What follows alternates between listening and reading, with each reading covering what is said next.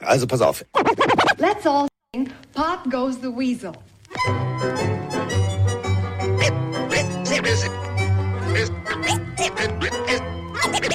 Es ist soweit. Let's ride. Pille für den Mann. Pille, Pille, Pille, Pille für den Mann. Carsten Spengemann. Weichstieflagen.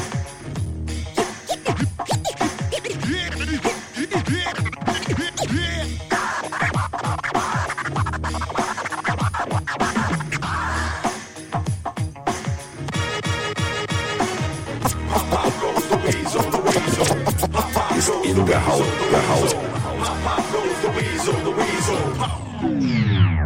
Ja, Pop goes the Weasel. Ach, ist es nicht schön? Es ist endlich wieder Footballzeit. Es ist endlich wieder sonntagsabends die Zeit, wo man sagt, ist mir egal, ob The Voice of Germany gesucht wird oder an irgendeinem Tatort eine Leiche vergammelt, ist mir doch alles scheißegal. Ich starte, zack, mein Smart TV und gucke Football. Und gestern war ein großartiger Footballtag. Gestern wurde Geschichte, also fast, gestern wurde Geschichte geschrieben und es gab richtig geile Spiele und es äh, wurde von äh, mir und Mike getippt.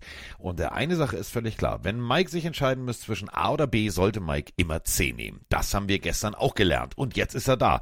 Mr. Multiple Choice ist nicht mein Ding. Mike Stiefelhagen. Oh, Freunde, ich habe so harte Tränensäcke. Mir wurde hier gerade bei Twitch schon geschrieben, ich sehe aus wie ein Panda. Also das ist mein, mein Status, mein Zustand nach dieser NFL-Nacht auf jeden Fall. Ähm, ja, ich habe auch gar nicht so große Lust heute. Ich habe Carsten gerade im Vorgespräch schon gesagt, ich bin heute auf Spengermann-Modus. Ich bin gereizt. Wenn mich jetzt hier einer blöd anmacht, ich habe, ich will das Wort Fantasy nicht hören, ich will Tippspiel nicht hören, ich will gar nichts mehr hören. Es ist immer jedes Mal das Gleiche bei mir. A oder B, 50-50 Chance. Ich nehme jedes Mal das Falsche, egal ob A oder B. Und deswegen ähm, bin ich heute ein bisschen grumpy. Aber ich freue mich natürlich, Carsten, dich zu hören, mein Schatz. Hallöchen, hier ist wieder der Markus aus dem schönen Landkreis Rostock.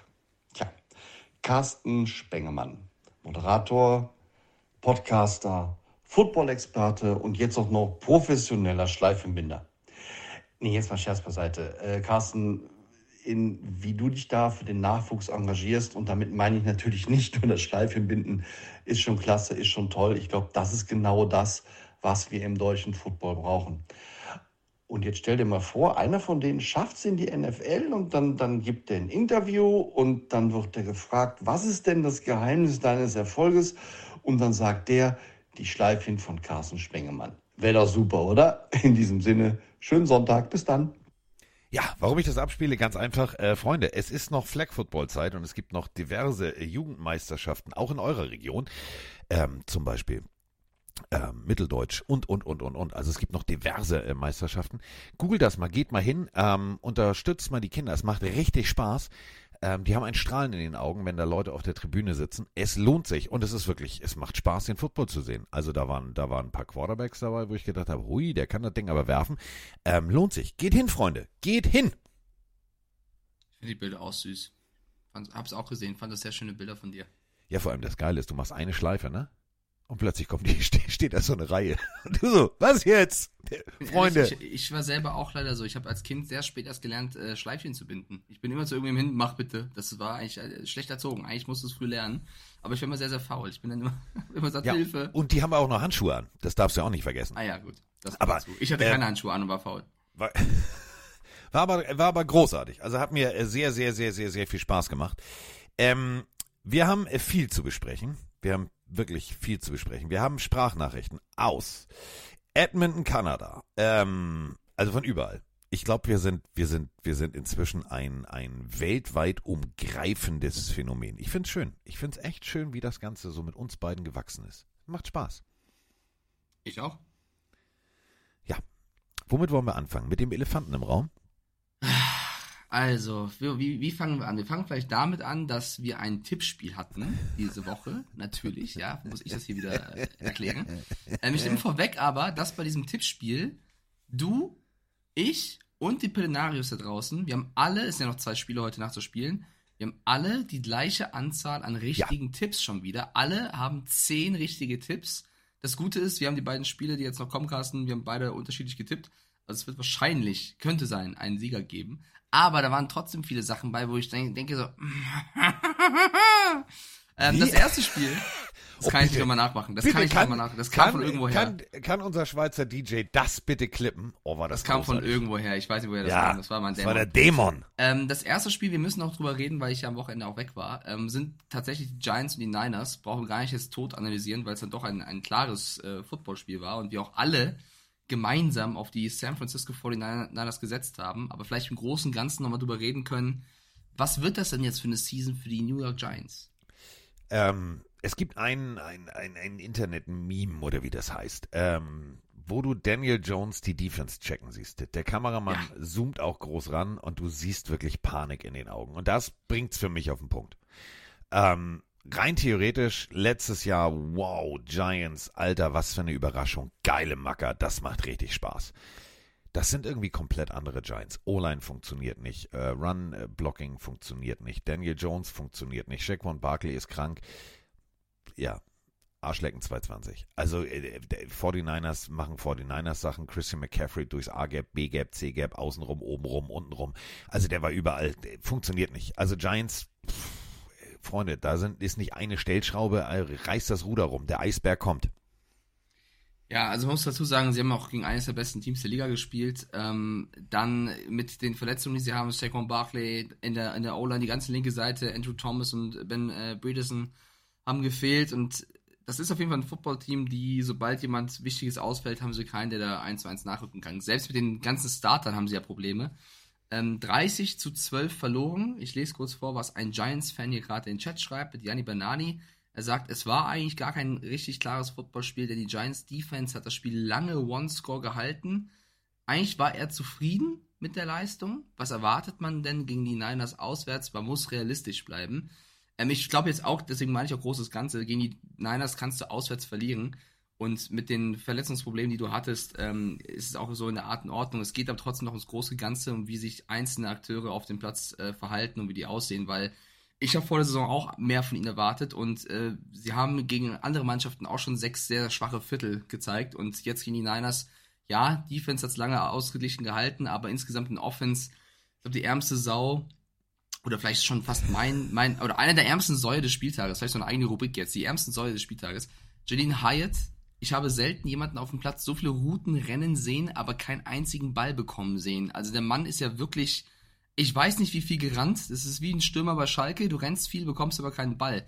Es war ja unfassbar, wie der auch, also ich war ja auch ein paar Mal gedeckt, das ist auch klar, aber ich glaube 13 Mal da rumgerannt und hat nicht einen Ball bekommen. Das ist für mich eigentlich mit der, der spektakulärste Receiver gerade bei den Giants da muss die Offense auch gegen die 49ers auswärts, glaube ich, ein bisschen ist mehr auf die Kette bekommen.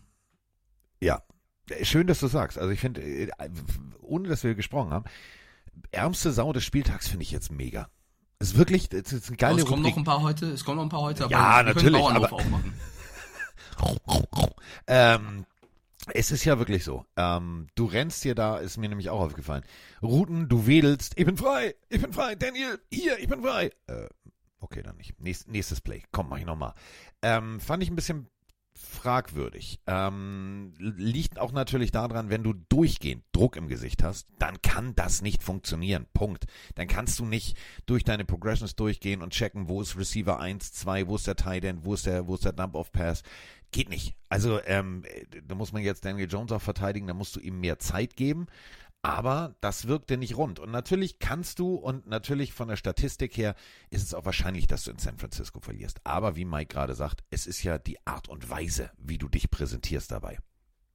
Und dann vielleicht auch zu den Niners, ähm, da muss man auch mal sagen, ich habe von vielen, also ich habe mir ein bisschen, ein bisschen quer gelesen wieder, weil ich nicht nur versuche, dass wir uns auf uns konzentrieren, sondern so ein bisschen auch die Meinung von anderen Leuten äh, aufsaugen, um die halt einfließen zu lassen. Habe von einigen Leuten mitbekommen, dass Brock, Brock Purdy gar nicht so hoch eingeschätzt wird. Und der Mann hat da wieder eine, ein super starkes Spiel gezeigt, finde ich. Äh, mit zwei Touchdown-Bällen. Ähm, Ayuk hat zum ersten Mal seit seiner Rookie-Season gefehlt. Also sie mussten ohne einen ihrer besten Receiver auskommen. Kein Problem, fängt Debo Samuel einfach ein bisschen mehr. Kittel wird auch mehr eingesetzt. Also ich finde, die Niners sind legit. Also bedeutet einfach, äh, wir, man hat sie vor der Saison stark eingeschätzt und sie zeigen, egal ob die Giants oder wen anders, dass das Team funktioniert, dass sie Trey Lance nicht vermissen, dass sie ohne Verletzungen bisher sehr gut funktionieren, dass Christian McCaffrey die Waffe ist, für die man sie gehalten hat, als er von den Panthers kam. Ähm, also nicht nur jetzt auf die Giants draufhauen, sondern andersrum genauso. Die Niners sind auch wirklich mit einem anderen Team, auf das wir später noch zu sprechen kommen, wahrscheinlich das beste Team der Liga, während ein anderer Favorit strauchelte. Kleiner Spoiler an der Stelle, reden wir auch später drüber. Aber äh, man kann abschließend sagen, wir haben alle auf die Niners getippt und hatten recht. Ja, und damit äh, starten wir jetzt in äh, unseren Spieltag. Und ähm, ja, fangen wir, fangen wir mit der, mit der, mit der Partie äh, Titans gegen Browns an. Oder wie ich sagen würde, hä? Also, ähm, die Titans unter Coach Rabel ähm, reisen nach Cleveland und sagen sich, Diggi, wir haben ja alles. Also, jetzt mal ehrlich, haben wir wirklich. Wir haben einen Quarterback, der letzte Woche sehr gut funktioniert hat. Wir haben den vielleicht geilsten, interessantesten Running Back der NFL. Wir haben Derrick Henry und wir haben auch eine gute Defense. Da können wir mithalten. Mithalten war auch das Stichwort. Also es ging tatsächlich im zweiten Viertel stand es, als ich irgendwann davor saß, 3-3. Da habe ich gedacht, hey, ist denn jetzt los? Was passiert hier? Und wenn du dir mal überlegst, ähm, da waren gute Würfe dabei, waren wirklich gute Würfe dabei nachher von Deshaun Watson. Ähm, und wenn wir ganz ehrlich sind, das, das ist alles zu wenig gewesen, was die Titans da mitgebracht haben. Bei 9 Minuten 29 im zweiten Viertel macht Tennessee sein erstes First Down. Wollt ihr mich verarschen? Äh, eigentlich war das genau meine Pointe. Schön, dass du, du sie schon genannt hast, weil ähm, ich war ja bei der DTM, ich war in Spielberg und war am Sonntag, als die frühen Spiele waren, noch auf dem Weg nach Hause im Auto. Und ich durfte, ähm, wir sind zu zweit gefahren, ich saß auf dem Beifahrersitz und mein Fahrer war der Motorsport-Rugby-Chef von RAN, der eben glühender Tennessee Titans-Fan oh, ist. Oh, Wille! Richtig. Und ich durfte äh, die ganze Zeit, ähm, also alle fünf bis zehn Minuten gefragt, wie viel steht's, was passiert.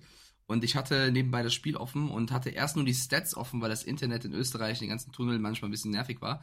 Heißt, ähm, ich habe eigentlich nur die Stats gesehen. Und ich so, tut mir leid, Alex, ähm, also heißt Alex Wölfing, das kann nicht sein. Also ich glaube, die Stats spinnen. Es gibt kein First Down. Es ist, es gibt, also die Titans machen gar nichts. Steht 3-0, es steht 3-3. Wie haben die denn, wie haben die denn Field Goal gemacht, wenn sie keinen First Down machen? Ja, da war ein Fumble. da war ein Fumble auf Seite. Es, also, ist kein Scherz. Und dann ist erste Halbzeit. Und ich so, okay, ich habe gedacht, ich spinne. Bin auf eine andere Seite gegangen für die Stats, weil ich dachte, das kann nicht stimmen. Bin auf eine andere Seite, steht erste Halbzeit Derrick Henry minus Yards. Ja. Ich so, Alex, ist das kein Scheiß? Das ist das Spiel. Und er, er wollte es nicht glauben.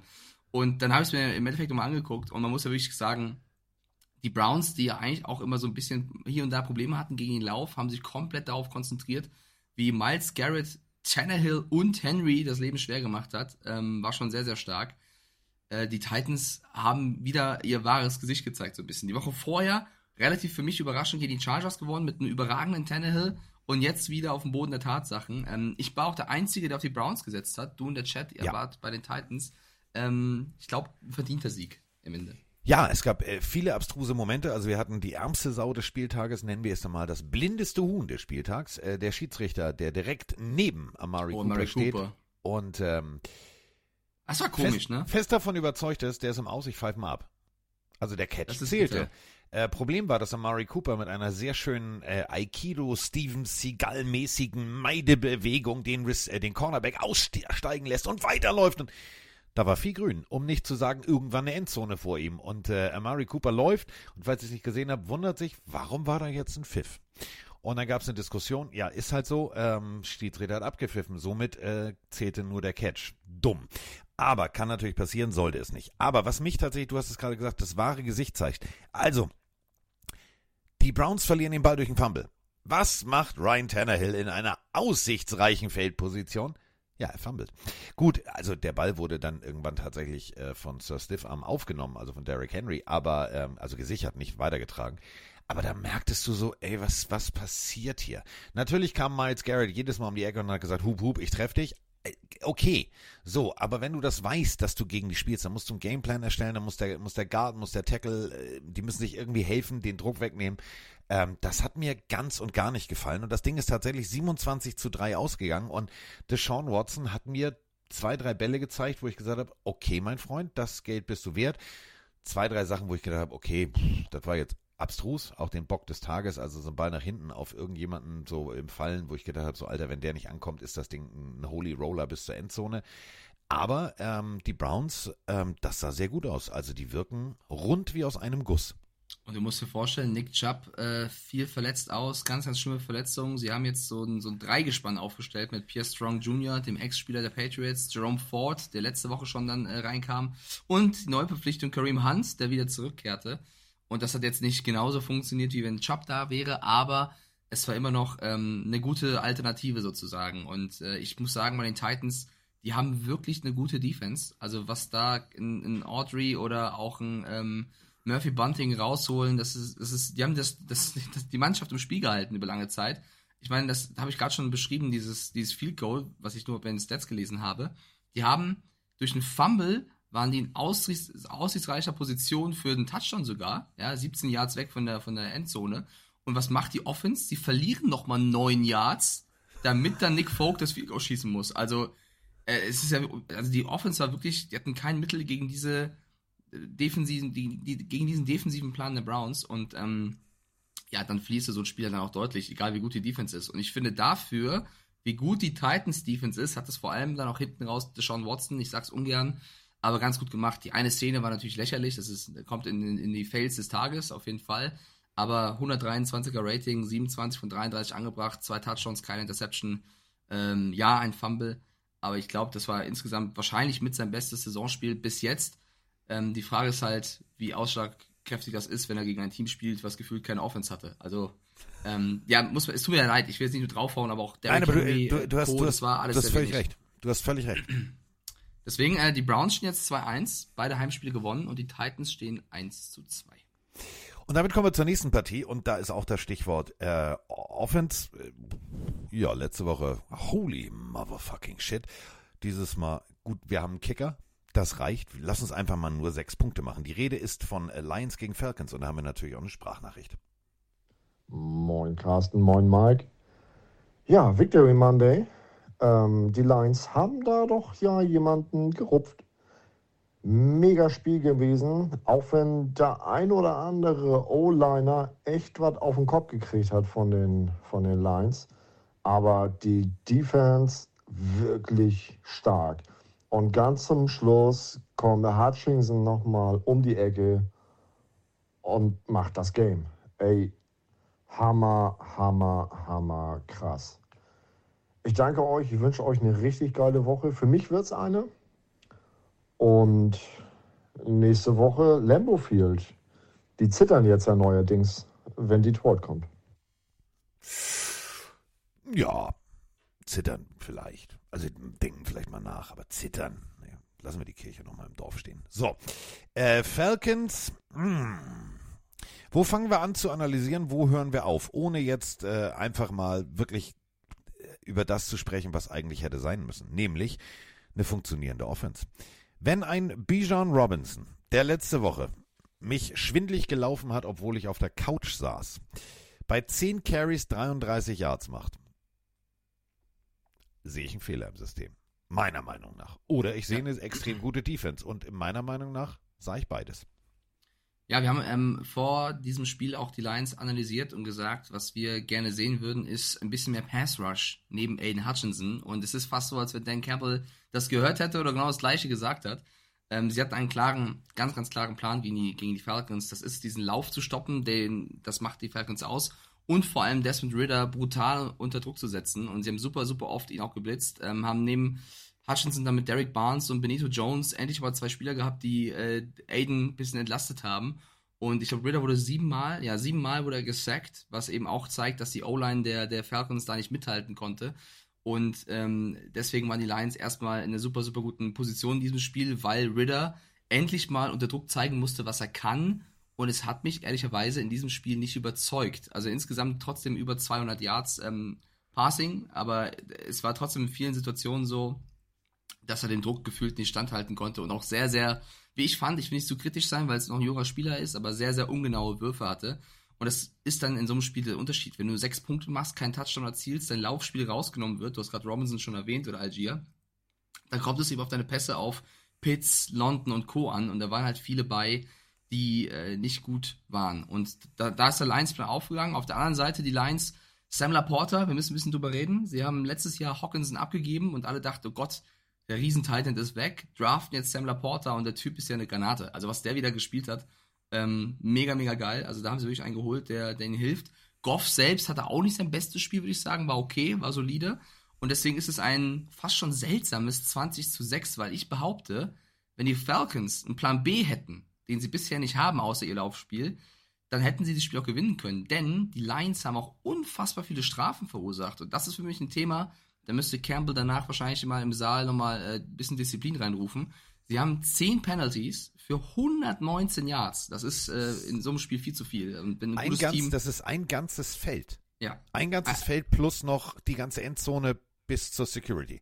Das Und ein gutes. Team, ein gutes Team holt da mehr als sechs Punkte raus. Und da muss man auch mal so, so Veteran wie, ähm, oder was heißt Veteran, aber einer einer der Starspieler wie Pina Sowell bei den Lions, der als Vorbild auch fungiert, er hatte selber zwei äh, Holding Flags. Also äh, da, das ist für mich, da kannst du als Lions 20-6 gewinnen, aber da musst du auf jeden Fall in die Analyse gehen, weil wenn die Falcons einen Plan B gehabt hätten, hätten sie das Spiel auch gewinnen können. So war es ein Lions-Sieg, auf die ich getippt habe, der Chat Ja. auch getippt hat. Carsten hat sich von den Falcons blenden lassen. Letztes von mir, ich fand aber, äh, die Falcons gerupft fand ich ein bisschen hart. Also gerupft Ja. haben sie jetzt nicht, aber sie haben solide gewonnen. Sie haben, genau, sie haben solide gewonnen. Ähm, da hätten mehr Punkte drin sein müssen auf Lions Sicht. Du hast es gerade ganz, ganz treffend formuliert. Immer wenn du ein Momentum im Drive aufgebaut hast, ging es wieder rückwärts. Wenn du das zu oft machst, ist das ein, ist das ein absoluter Momentum-Killer. Was ganz wichtig ist, äh, aus unserer Sicht, ähm, Amon Ross and Brown, neun Receptions, 102 Yards, mega stark. Kyle Pitts nur 5 Receptions, 41 Yards, das ist dann eher so das Negative.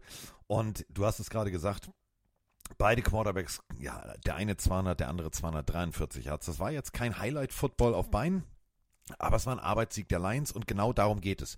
Siege einfahren, denn am Ende ist es schied egal, nur die Zahl steht. Und die steht jetzt 2-1 und ähm, ja, okay, alles klar. Jetzt geht's weiter. Für die äh, Falcons, die stehen auch 2-1. Mund abwischen und du sagst es gerade, einen Plan B finden. Ähm, wenn du jetzt gegen extrem starke Defenses spielst, die in der Mitte gut bestückt sind, ähm, die zweite Reihe Linebacker haben, die gut zum Beispiel das Kurzpassspiel rausnehmen können, aber parallel auch äh, gut gegen den Run agieren, hast du ein Problem. Das heißt, da solltest du jetzt wirklich irgendwann mal spätestens Dienstagnachmittag mal anfangen mit, okay Freunde, lass uns mal äh, die Seite unter P aufschlagen im Playbook wie Passplay. Wir werden jetzt passen und üben und üben und nochmal üben und dann haben wir es drauf. Ähm, was reimt sich auf äh, Tiny Key? Taylor Heinecke. werf's nur mal rein. Ich wollte es nur mal. Also ich sag äh, nicht zu viel auf Ritterhau, da war auch echt viel O-Line, ähm, die, die nicht genug beschützt hat, aber ähm, ich glaube, ein erfahrener Quarterback hätte trotzdem noch mehr rausgemacht. Ich glaube, die wenigen Natürlich, weil Taylor Heinecke ja auch 200 Jahre, ich weiß, was du meinst, aber Hey, Heineke gibt ihm den Ball. In den Drucksituationen hat er gegen die Bucks und Co. schon bewiesen, dass er das drauf hat. Ich will nur sagen. Natürlich hat vielleicht Ritter mehr Upside und, und ist ein junger Quarterback mit Potenzial, aber ich bin und bleibe Heineke-Fan. Heinecke oder Heineken? Heineke. Sinte schreibt auch gerade rein, der eine Pass von Goff auf, auf Sam Laporta war natürlich mega. Das war quasi der, Ja. der Game-Winning-Touchdown. Das war auch äh, einstudiert, wie sie nach dem Spiel gesagt haben. Also, ja, es war ein verdienter Sieg der Lions. Ja, und äh, damit äh, sind wir beim nächsten Spiel. Ähm, die Saints gegen die Packers. Und äh, da haben wir in zwei Sprachnachrichten. Und da haben wir ein, Dieses da haben Spiel. Da haben wir ein Spiel gesehen oder ich habe mir ein Spiel äh, angeguckt, eben nochmal, äh, bevor wir uns äh, hier ähm, am Mikrofon getroffen haben, weil ich gesagt habe, das muss ich nochmal alles aufschreiben, was ich gestern Nacht nicht gesehen habe. Also schon gesehen habe, aber nicht aufgeschrieben habe. Grüezi miteinander, pünktlich zum Sonntag wieder Paddy, der Schweizer aus München hier. Ja, meine Packers brauchen scheinbar nur 10 Minuten von 60, um ein Spiel zu gewinnen. Alle, die sagen, es war unverdient, ja, gebe ich euch recht. Ich meine, mit so vielen Penalties, nee, sorry, nein. Ich meine, heute soll das gar nicht das Thema sein, sondern meine Gedanken gehen raus an Frank the Tank. Ja, rest in peace, Denver. Und ich bin wieder raus mit einem Go Pack Go. Guten Abend, Carsten. Guten Abend, Mike. Hier spricht wieder Robert, eurer, euer Packers-Fan aus Wolfsburg. Ich habe kaum Stimme. 18 zu 17 für uns. Noch 2,56 auf der Uhr. Keine Ahnung, wie es ausgeht, aber nach dieser ersten Halbzeit. Leute, ich wiederhole das, was ich schon mal gesagt habe. Jordan Love, null Punkte im ersten Quarter. Macht einen Run, äh, einen Rushing-Touchdown in Lambo, seinen allerersten. Die Amerikaner hier auf dem Game Pass reden über den Lambo Leap und er sagt, fuck it up, wir machen einfach eine Two-Point-Conversion, die Defense hält und führt jetzt die Offense so über das Feld mit diesen jungen Receivern, ohne Watson, ohne Bakhtiari, ohne Jenkins, ohne Jones. Also egal wie es ausgeht, ich bin total hyped und ich freue mich richtig auf das Spiel Lions at Packers. Was meint ihr? Mal gucken, wie es endet. Ciao, ciao. Ja, Ich habe ein geiles Footballspiel gesehen. Das meine ich ernst. Ähm, ich habe vor allem äh, The Brussels from Muscle, äh, nee, andersrum. The Muscles from Brussels habe ich gesehen. Ich habe ich hab Jean-Claude Van Damme gesehen. Jean-Claude Van Damme spielt bei den Packers. Ihr wusstet es noch nicht. Erstes Viertel. Äh, Trickplay-Alarm. Also, äh, Pitch zurück zu Love, äh, hin und her, der will werfen, hat irgendwie, erste Hälfte hat er die Schuhe gewechselt, die falschen Cleats an, rutscht weg und wirft den Ball aus einem mehr oder minder Jean-Claude Van Damme Gedächtnisspagat. Gut, der Ball kam nicht an, aber das war der Moment, da habe ich gedacht, Diggi, du hast Eier. Gut, die sind gerade auf dem Rasen, aber du hast Eier. Muss man erstmal machen. Und äh, ja, du liegst hinten. Und äh, du lagst sehr doll hinten. Also 14-0 führten die Saints irgendwann. Aber ich bin echt verliebt in Jordan Love, dass der nie aufgesteckt hat. Finde ich wirklich geil. Ja. Äh, muss man so loben. Äh, die Green Bay Packers sind das dritte Team in den letzten 30 Jahren, welches es geschafft hat, ein 17-0 aufzuholen und noch zu gewinnen.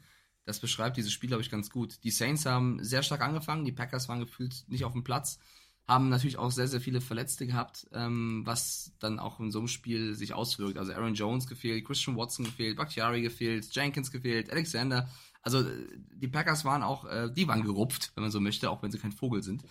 Ähm, und die Saints haben das mit einem guten Rhythmus am Anfang gut gemacht, sehr schnell die Punkte aufs Board bekommen, die Packers bei Null gehalten und dann gehen sie mit einem 17-0 zur Halbzeit. Und ich glaube, das ist dann auch ein gefährliches Ergebnis, zumal dann sich eben Derek Carr verletzt hat an der Schulter. Und da muss ja. man mal gucken, was dabei rauskommt, was, wie schlimm das ist, weil auch wenn Winston es ganz passabel mit ein paar Würfen auf Olave und Co. gemacht hat, das war schon vom, vom Rhythmus, sagt man im Football ja immer, ein deutlicher Unterschied in der Offense, ob jetzt ein Winston da steht oder ein Carr. Ich will jetzt nicht sagen, dass Carr drei Level besserer Quarterback ist als Winston, aber einfach von, ich weiß nicht, ob es da liegt, wie eingespielt sie sind oder so, aber es war, fand ich, vom Flow hat man gemerkt, okay, da steht es ja anders und das ist nicht so eingespielt und wirklich so flüssig, ja. Und ähm, dass sie dann aber gar keinen Punkt mehr machen, liegt nicht nur an Winston, sondern auch, man muss es halt auch an der Stelle sagen, an ähm, dem Kicker, äh, ich weiß nicht, ob man ihn Groupie ausspricht oder Group. Ich also auf jeden Fall ist er ein Rookie, so. Ja, der Rookie das, das und der selber, der hat selber nach dem Spiel gesagt, manchmal bist du der Held und manchmal bist du das Opfer. Und in dem Fall ist er leider das Opfer. Er hat ja mit einer Minute fünf auf der Uhr 46 Yards Field Goal. Sollte man als Kicker eigentlich, ist, ist drin, sag ich mal. Hat er verfehlt. Passiert natürlich, wenn du unter Druck bist, weil das andere Team 18 Punkte erzielt hat im letzten Viertel. Also in elf Minuten komplett übers Feld gerannt ist. Und du hast völlig zu Recht ähm, Love gelobt, weil das war jetzt mal der Moment der Packers. Okay, Leute, wir liegen 17-0 zurück. Wir müssen jetzt mit vollem Risiko spielen. Wir müssen unseren inneren Aaron Rodgers äh, channeln. Und das haben sie wirklich gemacht. Also wie Love, dann unter Druck, ohne, also Visier ab, einfach geradeaus Football spielen, ohne jetzt auf, auf Sicherheitsbälle. Das war super starker Football der Packers. Ja, Penalties waren insgesamt auch ein Thema in diesem Spiel, aber wie Love jetzt einfach per se da unter dieser Drucksituation performt hat, als immer noch junger Spieler, da muss man den Hut ziehen. Steht, wie gesagt, 17 zu 11, 4,26 noch auf der Uhr und dann beginnt Laufetime. Also wirklich die liebe Stunde. Also unglaublicher Pass auf äh, Romeo Dobbs, wo ich wirklich gedacht habe, Diggi, besser kann man einen Ball nicht werfen. Besser kann man auch nicht covern. Also der war eigentlich in der Wolldecke eingewickelt. Ähm, das Ding so zu bringen, hat mich wirklich beeindruckt. Ja, natürlich kann man sagen, okay, das war jetzt am Anfang echt scheiße. 7 von 16, 74 Jahre. Ja, wir, wir reden, schlecht, wir, reden, wir reden im dritten Viertel, ne? Also, das war jetzt eher so, wo ich gedacht habe, Alter, echt nicht. Aber manchmal sind es solche Spiele, die du brauchst, damit der Knoten final aufgeht. Und äh, das, was ich gesehen habe, ist eine bärenstarke Defense der Packers. Ha, Wortspiel. Und ähm, einen richtig guten Quarterback. Einen richtig guten Quarterback, ja. der am Ende gezeigt hat, okay, jetzt mal, jetzt mal, jetzt mal mal ernst. Komm, jetzt, der Anfang war scheiße, weiß ich auch. Ich gebe jetzt mal Gas. Hat mich beeindruckt. Ähm, ich bin gespannt. Jetzt gegen die Lions ähm, wirst du dir das nicht erlauben können, hinterher zu laufen mit vielen Punkten. Ähm, ich glaube, das wird ein ganz anderes Footballspiel und ich glaube, dass Jordan Love mit sehr viel Rückenwind und vor allem mit sehr viel Selbstbewusstsein aus dieser Partie äh, auf die Lions guckt. Das auf jeden Fall. Ich weiß nicht, ob ich sie bärenstark nennen würde, weil die Saints ja auch mit Verletzungsproblemen gespielt haben. Also Tony Jones Jr. und äh, Kendry Miller mussten sich äh, die Snaps teilen, ähm, nach, nachdem das, das Williams sich verletzt hatte. Und ja, die Packers Defense war ja selber auch mit Verletzungsproblemen. Wenn Alexander, einer der besten Defensive Backs der Liga, fehlt, dann, dann ähm, ja, merkst du das. Ein Spieler würde ich gerne rausnehmen ähm, bei den Packers, der für mich der beste Spieler auf dem Platz war. Rashan Gary, äh, drei Quarterback-Sacks, ja. hat das Team auch mit diesem Momentum-Change zurückgeholt. Bei einem hat sich K verletzt, das war sicherlich keine Intention, aber Rashan Gary, der war letztes Jahr selber mit einem Kreuzbandriss raus. Ein super, super Spiel gemacht und ähm, dahingehend hat die Packers die Offense wiederbelebt und Love in eine Situation gebracht, wo er performen kann. Und das hat er schlussendlich wirklich sehr, sehr gut gemacht. So. Äh, warte kurz, wir haben in dem Spiel beide auf die Packers gesetzt, Ja. aber die Pillenarios hatten auf die Saints gesetzt. Schade, Leute. War ein Oh. Bock, bock, bock. So, äh, jetzt kommt, äh, Mike, jetzt kannst du den Kaffee machen. Jetzt kannst du, Okay, kannst rein. du, kannst Tschö. du spazieren gehen. Ähm, wir haben die längste, die längste Sprachnachricht ever. Hier hat sich jemand sehr deutlich an äh, Mikes Vorgabe gehalten. Wir sind jetzt bei ähm, 30 Minuten. dem 50 Burger mit scharfer Soße, dem 70er Burger und äh, für unseren guten Freund Frank the Tank. Jetzt ist der Zeitpunkt gekommen. Hör einfach jetzt kurz nicht hin. Broncos Country. Let's lose. Das war die kürzeste Sprachnachricht ever. Aber sie war gut. Weiter geht's. Oh, du bist fies. Oh, du bist fies. Ja, ähm, es ist äh, historisches. Achso, du wolltest was Ja, nein, warte. Ja, wir haben, du, wir haben, wie gesagt, Dann, wir haben, okay, ich, ich, dann bin wir ich erstmal haben- ruhig, dann mach mal. wir haben, also ohne Scheiß, ähm, ich habe heute Morgen unser Pille-Telefon angemacht.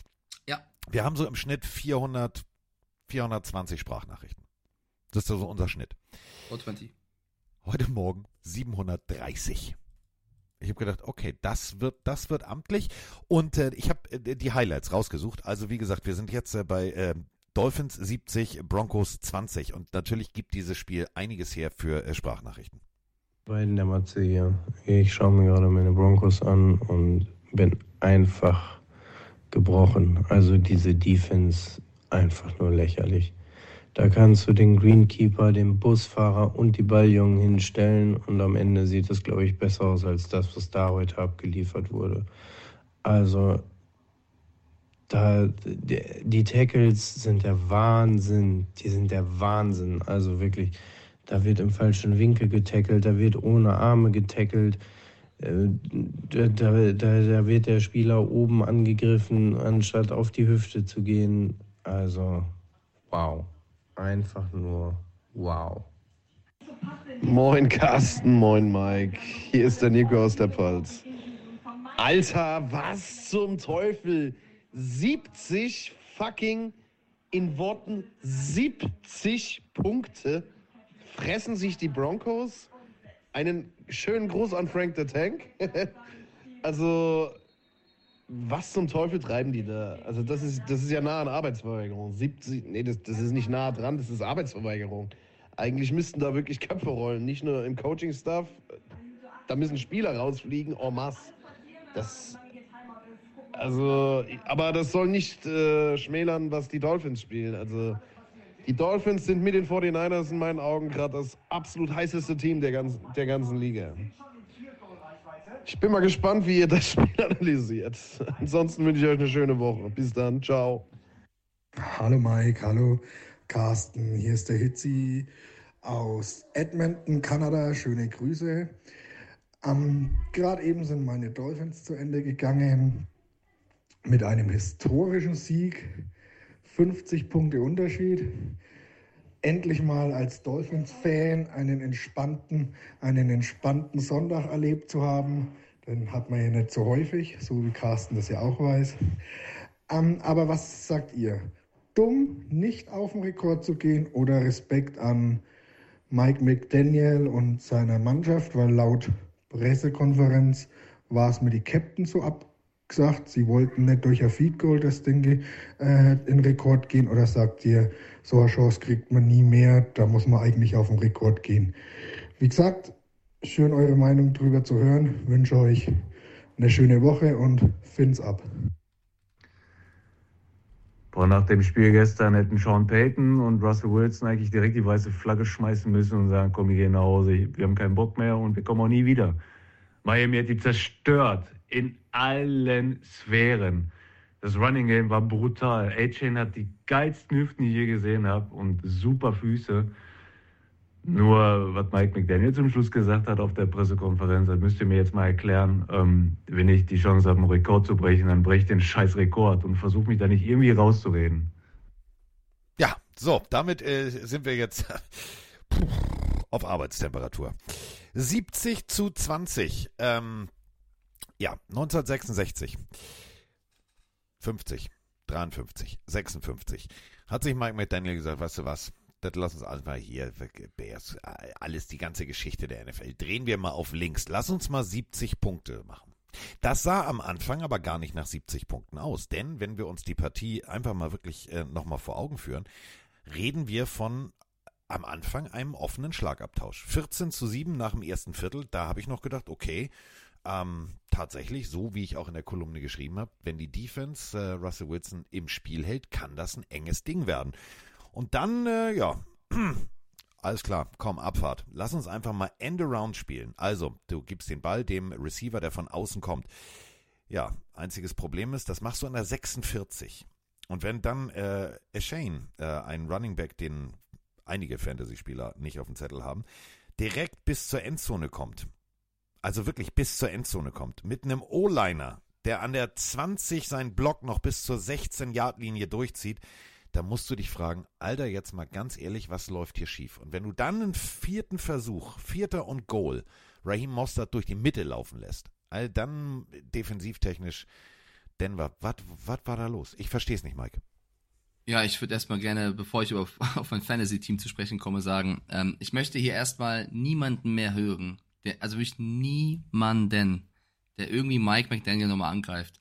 Was der Typ mit einem, einem der erfahrensten Coaches der Liga, ja, die Dolphins haben ein besseres Roster, aber trotzdem, was der coachingmäßig mit Sean Payton gemacht hat, der hat ihn komplett auseinandergenommen. Der Flipper-Delfin ist da durchgeschwommen, als gäbe es keinen Morgen, Freunde. Der hat ihn, ich würde am liebsten Delfingeräusch jetzt machen, wie damals Tannehill, unfassbar. 70 zu 20. Und du hast es gesagt, am Anfang sind die Broncos so mitgekommen, irgendwann war, war es vorbei. Dann nimmt er einen Tour raus, packt einen Mike White rein, der wirft einen Ball auf Robbie Chosen, 68 Yards Touchdown. Mike McDaniel hat auf, es war ein Schachspiel und Peyton hat gefühlt nur mit Bauern gespielt. Und äh, Mike McDaniel hat nur mit Damen gespielt. Das ist ein bisschen komisch, aber ihr wisst, was ich meine. Es war unfassbar, wie er einfach auf dem Board diese Defense, dieses Team auseinandergenommen hat. Und ich persönlich, ähm, mir ist es total egal, ob sie den Rekord brechen oder nicht am Ende.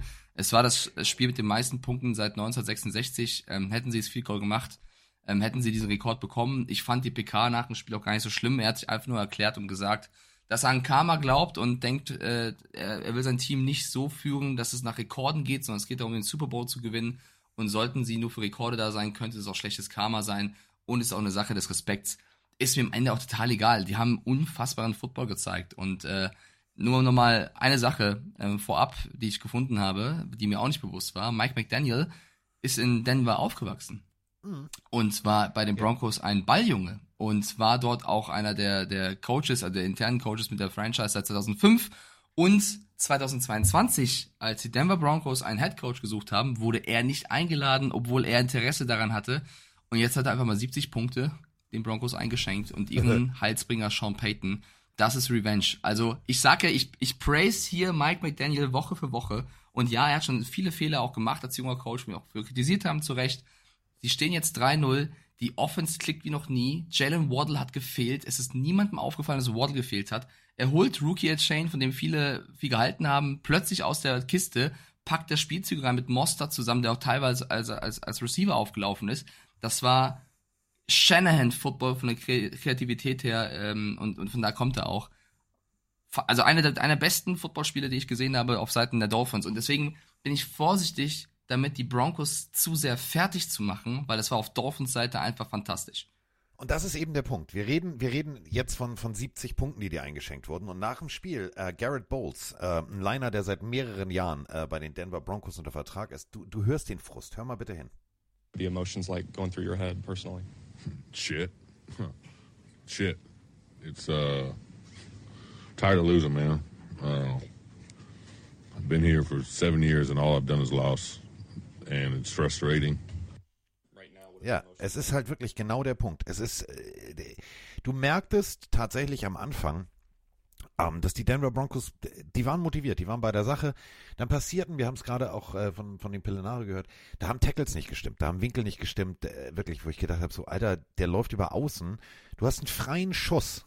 Und dann läuft er noch so eine Tankerkurve und versucht das Tackle von vorne zu machen. Äh, so, äh, das machst du nicht mit einem Mostert. Der steppt, der, der, wirklich, der macht dann einen Schritt nach innen und lässt sich ins Leere springen da stimmten gewisse Dinge nicht.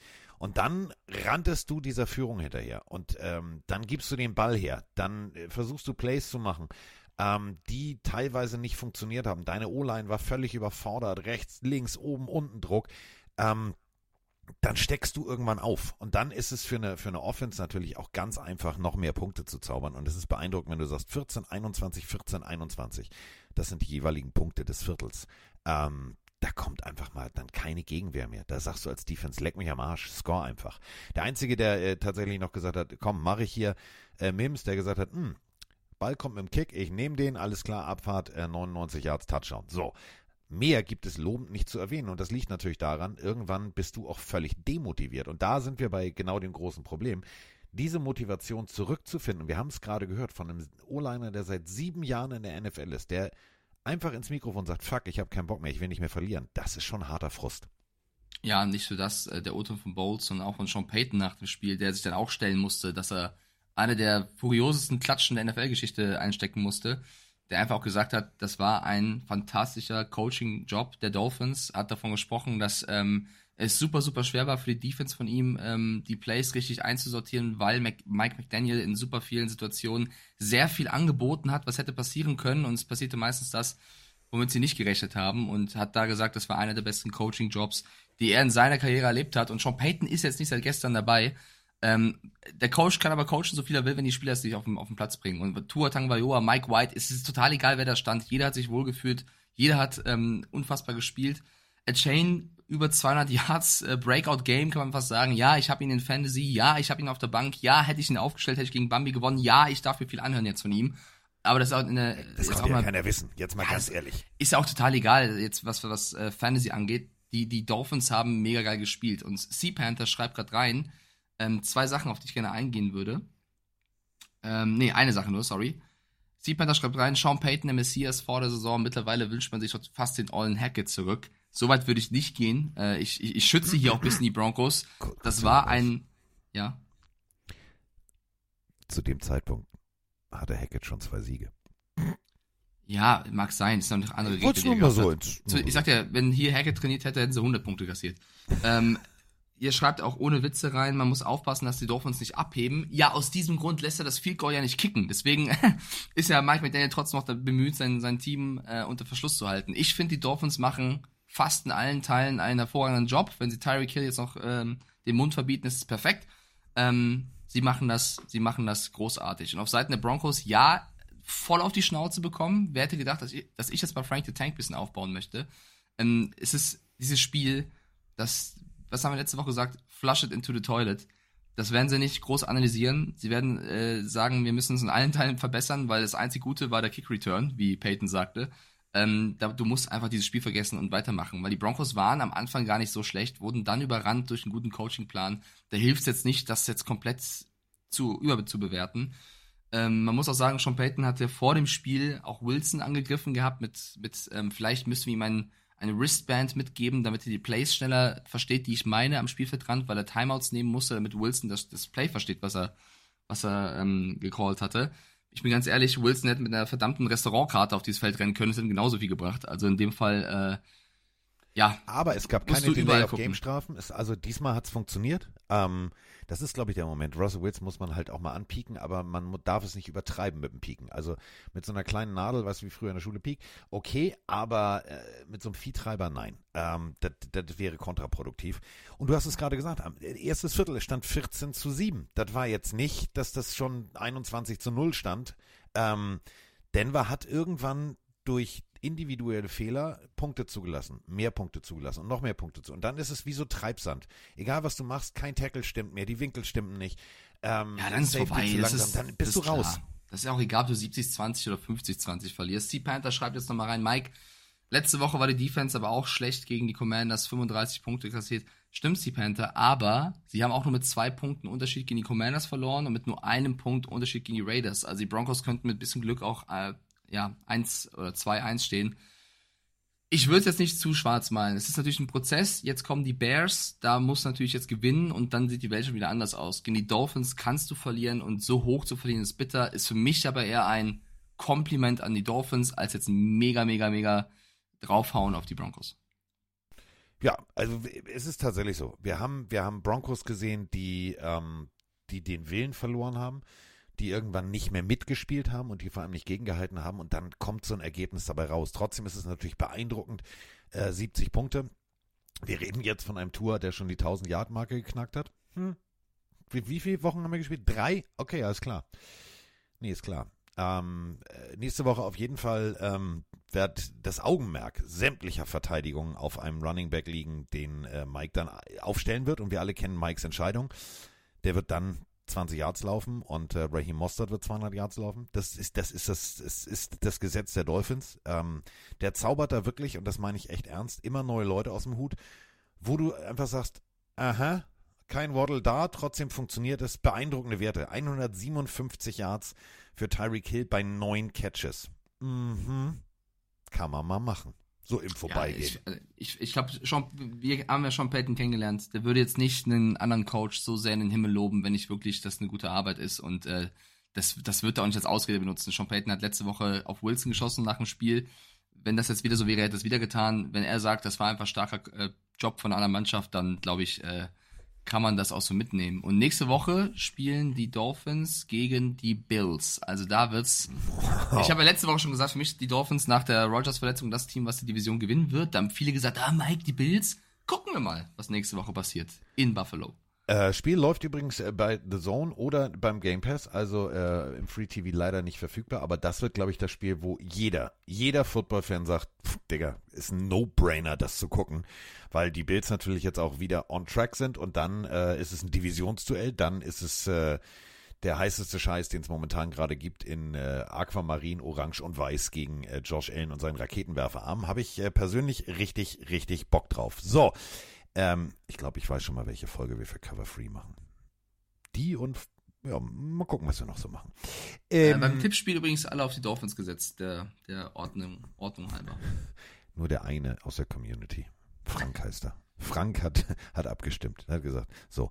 Was ich aber Frank. ziemlich, was ich aber, ja, was ich aber ziemlich cool fand, ähm, am Anfang äh, schrieb er mir noch via WhatsApp, ähm, ja, hier und los geht's. Und dann irgendwann schrieb ich zurück, ich sag, ähm, habe ich ihm das Gift geschickt. Ich weiß nicht, kennst du das bei Bad Boys mit diesem Ohrläppchenkreisen Wusa? Mhm. Und dann hat er gesagt, du, ich habe keinen Bock mehr. Ich habe keinen Bock mehr auf die Scheiße. Ich gucke ich guck jetzt Endzone. Ich bin raus. Ich bin raus. Das Spiel gucke ich mir immer an.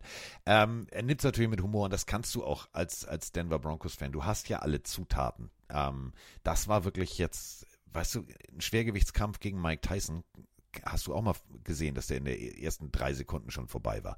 Wenn du so ein Ding kassierst, dann, dann wackelt's halt. Ähm, Mund abwischen, weiter. Natürlich stehst du jetzt in der Division auf dem letzten Platz, ähm, aber die Historie hat es belegt. Selbst 0-3-Teams haben es noch in die Playoffs geschafft. Gut, dann muss auch viel passieren, aber sie haben es tatsächlich geschafft. Damit äh, sind wir äh, dabei. Oh, 70. Immer wenn ich da hingucke, denke ich so, Alter, warum nicht die 73? Aber egal. Ich reg mich nicht auf. Ist, ja, ist ein Punkt, ich weiß, Wild Karma und so weiter und so fort, aber ganz ehrlich, die undefeated Dolphins sind undefeated. Die haben auch Spiele teilweise knapp durch Field Goals gewonnen, interessiert am Ende kein Mensch mehr. Wenn du in den Geschichtsbüchern stehst, stehst du in den Geschichtsbüchern. Aber ich kann ihn verstehen, ich muss es nicht gut heißen. Aber gut, 70. So, 70, 20. Schönes Ergebnis, Mann, das drucke ich mir aus. So. Carsten Spengmann meckert, dass sein Team 70 und nicht 73 Punkte ja. macht aufgrund der Historie. Das ist Wahnsinn. Ich finde es geil, dass er so ein Zeichen an das Team setzt, zu sagen, Leute, ist mir scheißegal, ob wir in die Geschichtsbücher kommen für irgendeinen Punkterekord. Ich will den großen Titel, ich will den Super Bowl. Stehen sie genauso im, im, im Geschichtsbuch. Also für mich an so, eine, so eine junge Mannschaft eigentlich genau das richtige Zeichen, mal zu sagen, egal wie gut wir sind, wir müssen auch ein bisschen bodenständig bleiben. So, äh, Super Bowl wollten sie auch. Haben gesagt, du, ähm, Kirk, komm mal her, Captain Kirk.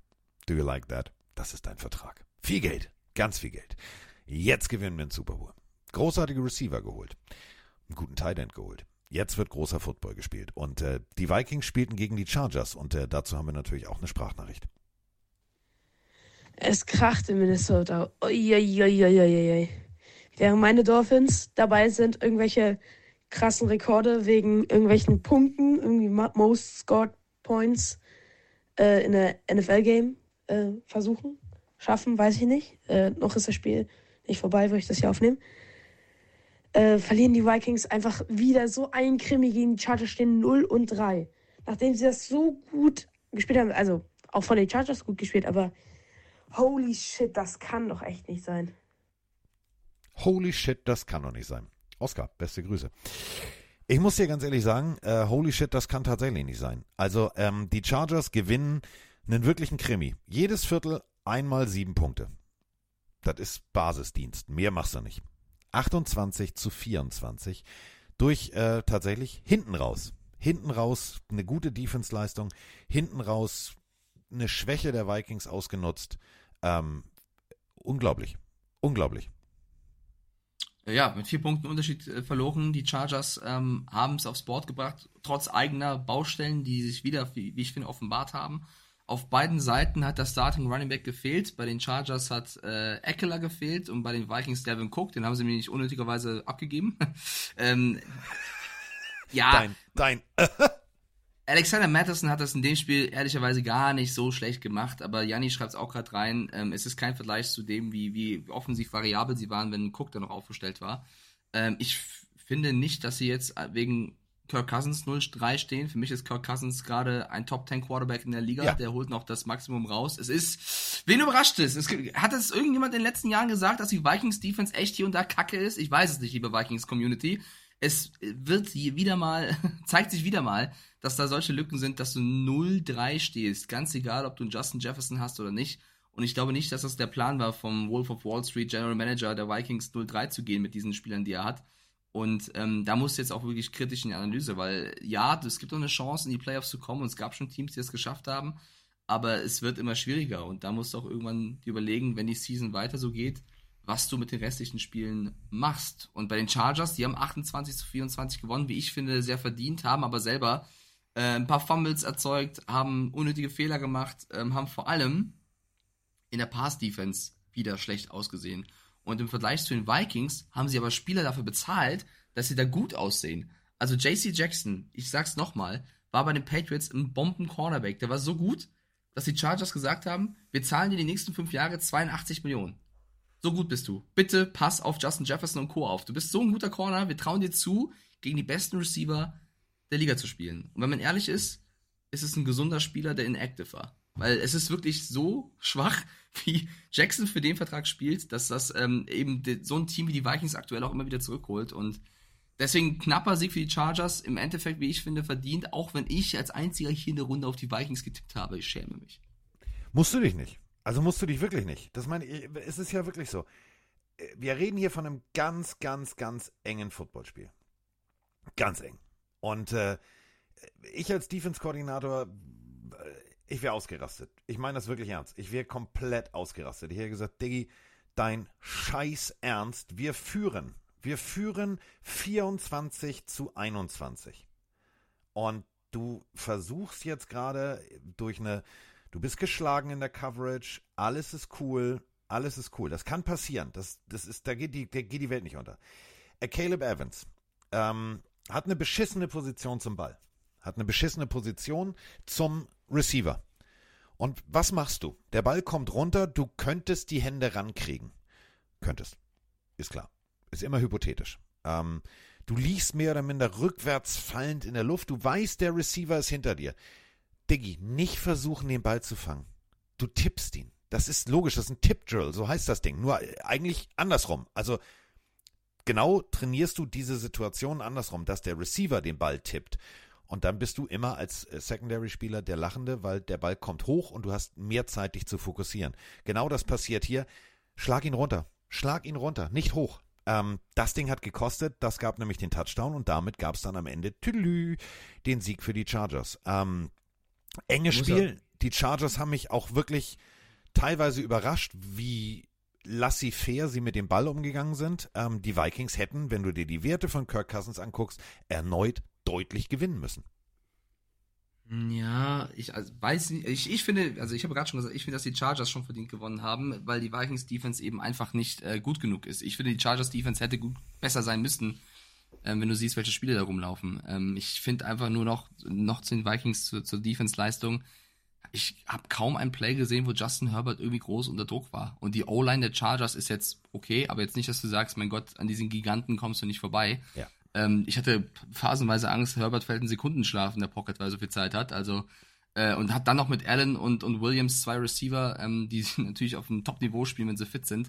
Ähm, und dann verlierst du mal wieder ein Spiel knapp aus Sicht von äh, Minnesota. Und wie gesagt, jetzt musst du eben gucken, was du, was du mit diesem Start 03 machst. Die Szene des Spiels natürlich Keenan Allen mit seinem, ich glaube, 49 Yards Pass auf Mike Williams als, als Quarterback. Das ist schon kreativ, aber gibt extra Fantasy-Punkte. Ja, hast du den oder was? Allen? Nein, leider nicht. Man Der muss ist Autodraft-mäßig vor mir weggegangen. Zwei Picks davor. Man muss natürlich sagen, ähm, dass die Chargers endlich gezeigt haben, was sie drauf haben. Sie müssen ihre Pass-Defense in den Griff bekommen. Und auf Seiten der Vikings viele Fragezeichen. Also ganz, ganz viele Fragezeichen. Es tut mir auch leid für Minnesota, aber es sieht nicht so gut aus. Das letzte Team, was 0-3 äh, geflippt hat und die Playoffs kam, mal Frage in den Twitch-Chat hier, was denkt ihr? Welches Team war das letzte, welches es geschafft hat, 0-3 zu starten und dann noch in die Playoffs zu kommen? Mal gucken, wer das weiß. Kleiner Tipp. Es war 2018, als das letzte Mal ein Team 0-3 stand und dann auch in die Playoffs kam. Das schreibt keiner rein. Ich glaube, das ist eine zu schwere Aufgabe. Es war natürlich die Houston Texans, die es damals natürlich. geschafft haben. Wer kennt also, sie nicht? Die, die Vikings müssen sich die Texans als Vorbild nehmen. Wer hätte gedacht, dass ich das mal sage? ja, äh, und damit geht's jetzt äh, fröhlich weiter. Ähm, puh, also ganz ehrlich, Kirk Cousins 367 Yards, 32 von 50 mit einer besseren Defense hättest du so ein Spiel gewinnen müssen. Ja. Ähm, du hast es gerade gesagt, Sekundenschlaf in der Pocket. Großartiger Satz. Großartiger Satz. Sekundenschlaf in der Pocket. Parkticket. Also da ging alles. Da ging wirklich äh, alles. So, jetzt äh, alle Mann durchatmen. Festhalten. Ähm, jetzt äh, kommt Mike Stiefelhagen. Mike Stiefelhagen tippt aus, ich muss das kurz erklären. Mike Stiefelhagen ist Patriots-Fan. Und Mike sagt sich, alles klar, wenn ich gegen die Patriots tippe, dann gewinnen die Patriots. Äh, deswegen hat er auf die Jets getippt. Und äh, die Jets schlagen die Patriots ähm, nicht. Also Mikes Plan ging nicht auf, denn äh, die Patriots gewinnen in einem nicht sehr punktereichen Spiel 15 zu 10. Und äh, wir haben äh, zwei Sprachnachrichten dazu. Ja, moin Carsten, moin Mike, hier ist der Andi der Pfalz. Mein Gott, was war denn das jetzt für ein Spieltag? Woche 3. Letzte Woche waren so viele Ergebnisse so eng beisammen und jetzt so große Gaps zwischen den ähm, Punkteständen. Das ist ja echt Wahnsinn. Der 70 Burger, der war ja, ja zwar nicht hervorzusehen, aber naja, schon ein Statement. Definitiv. Ja, meine Pets haben auch wieder gewonnen und haben eine mega starke Defense-Leistung gezeigt. Ähm, Mac Jones, ja, fast so wie dieses typische Pferd, das eigentlich höher springen muss, gespielt meinem, meinem Finden. Und ich denke, äh, sie gehen einen guten Weg in der Offensive und können sich vielleicht sogar noch ja, steigern. Also es sah echt ganz gut aus. Ja, Mike, was meinst du dazu? Natürlich, Carsten, du auch. Bis dann. Guten Abend, Leute. Hier der Jan aus Ommersbach. Ich habe gerade das Patriots-Spiel hinter mir und oh, das wieder, das war wieder ein heißes Höschen. Oh, diese Strafen und alles drum und dran. Oh, das macht mich irgendwann nochmal fertig. Oh, Mike, hast du gut getippt, gell? Gegen die Pets getippt und dann das Spiel gewonnen. Vielleicht solltest du das beibehalten, aber puh, das war echt der Wahnsinn. So knapp, Alter. Un unglaublich. Carsten, Gratulation. 70 Punkte in einem Spiel? Wann war das das letzte Mal? Könnt ihr mir das beantworten?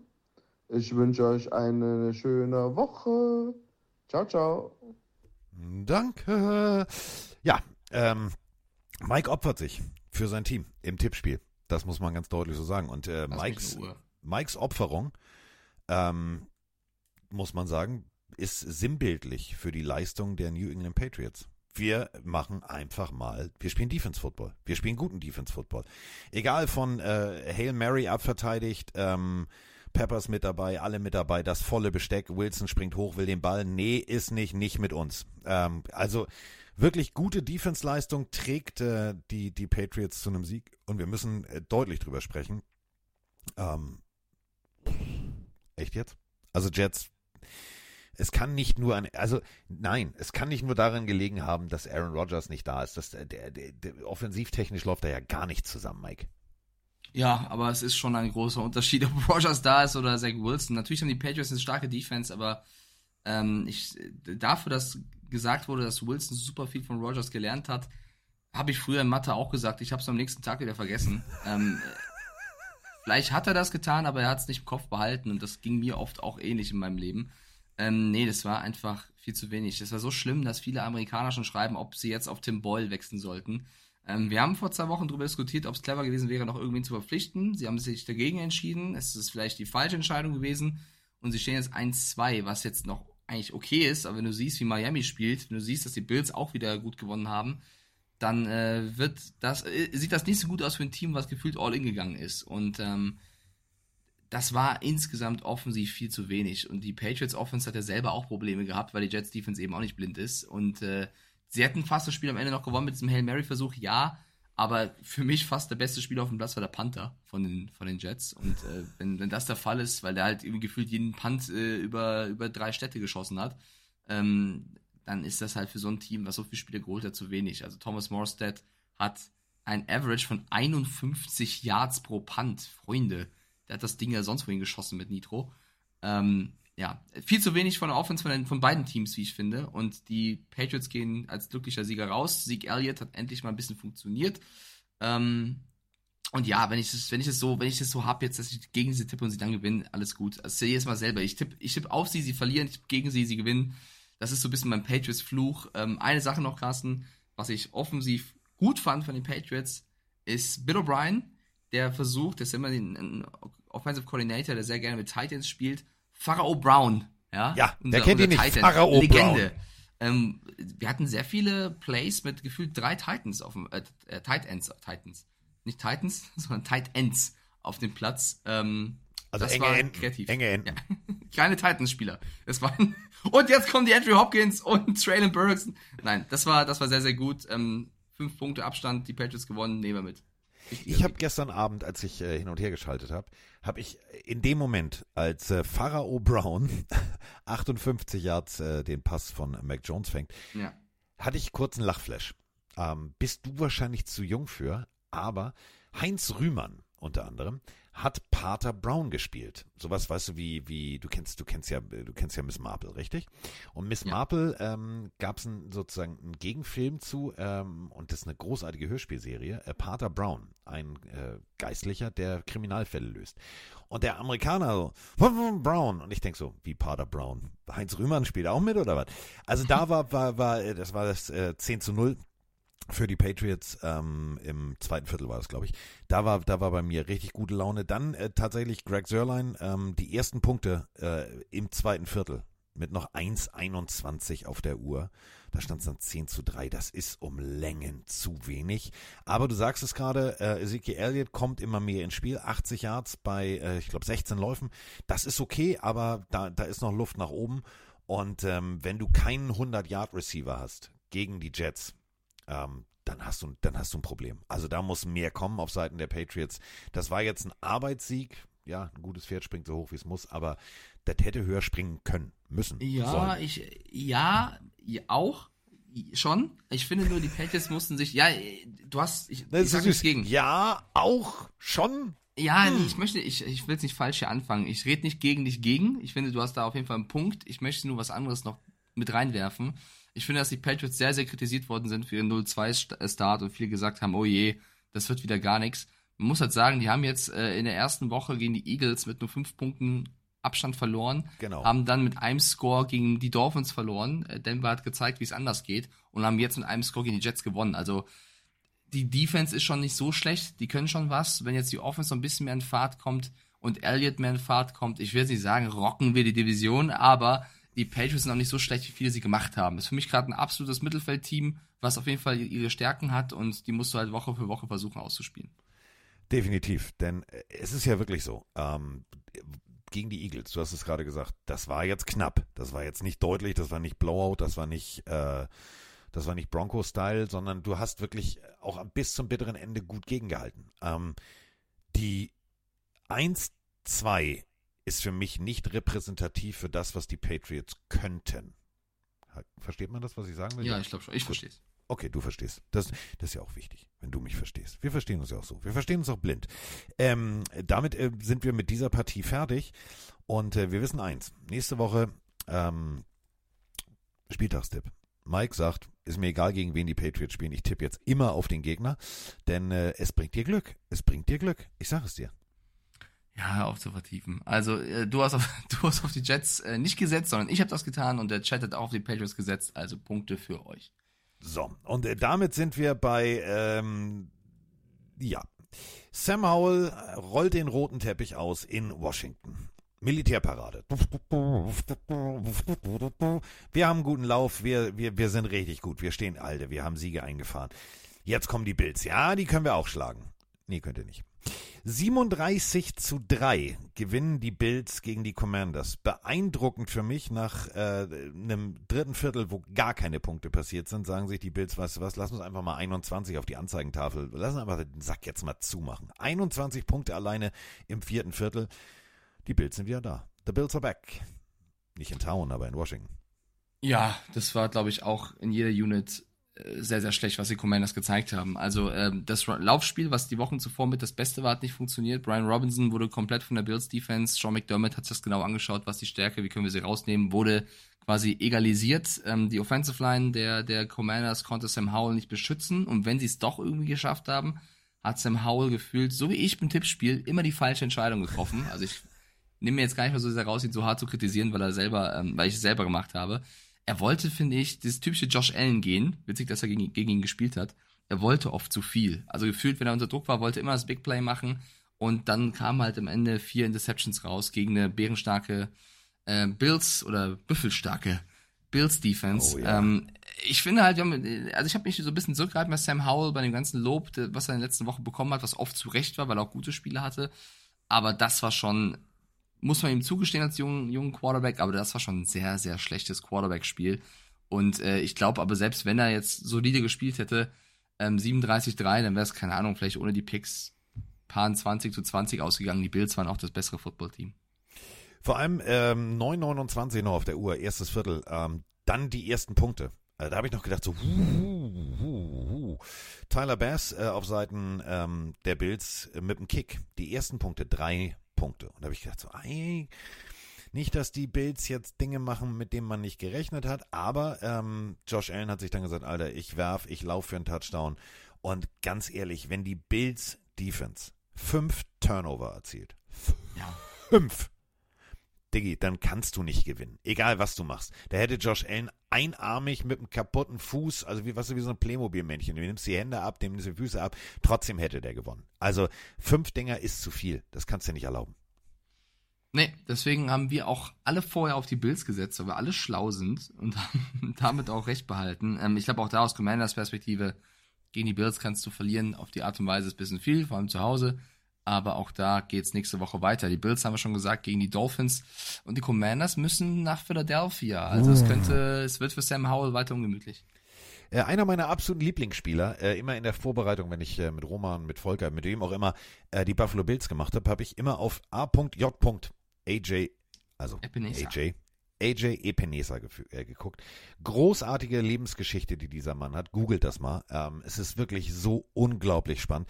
Äh, zweite Runde 2020 gepickt. Ähm, der hat sich gesagt, jetzt wäre mal der Zeitpunkt, meine erste Interception zu fangen. Und wenn ich die schon fange als Defensive End, dann könnte ich doch auch mal gleich punkten. Hat er gleich gemacht. Also Pick 6.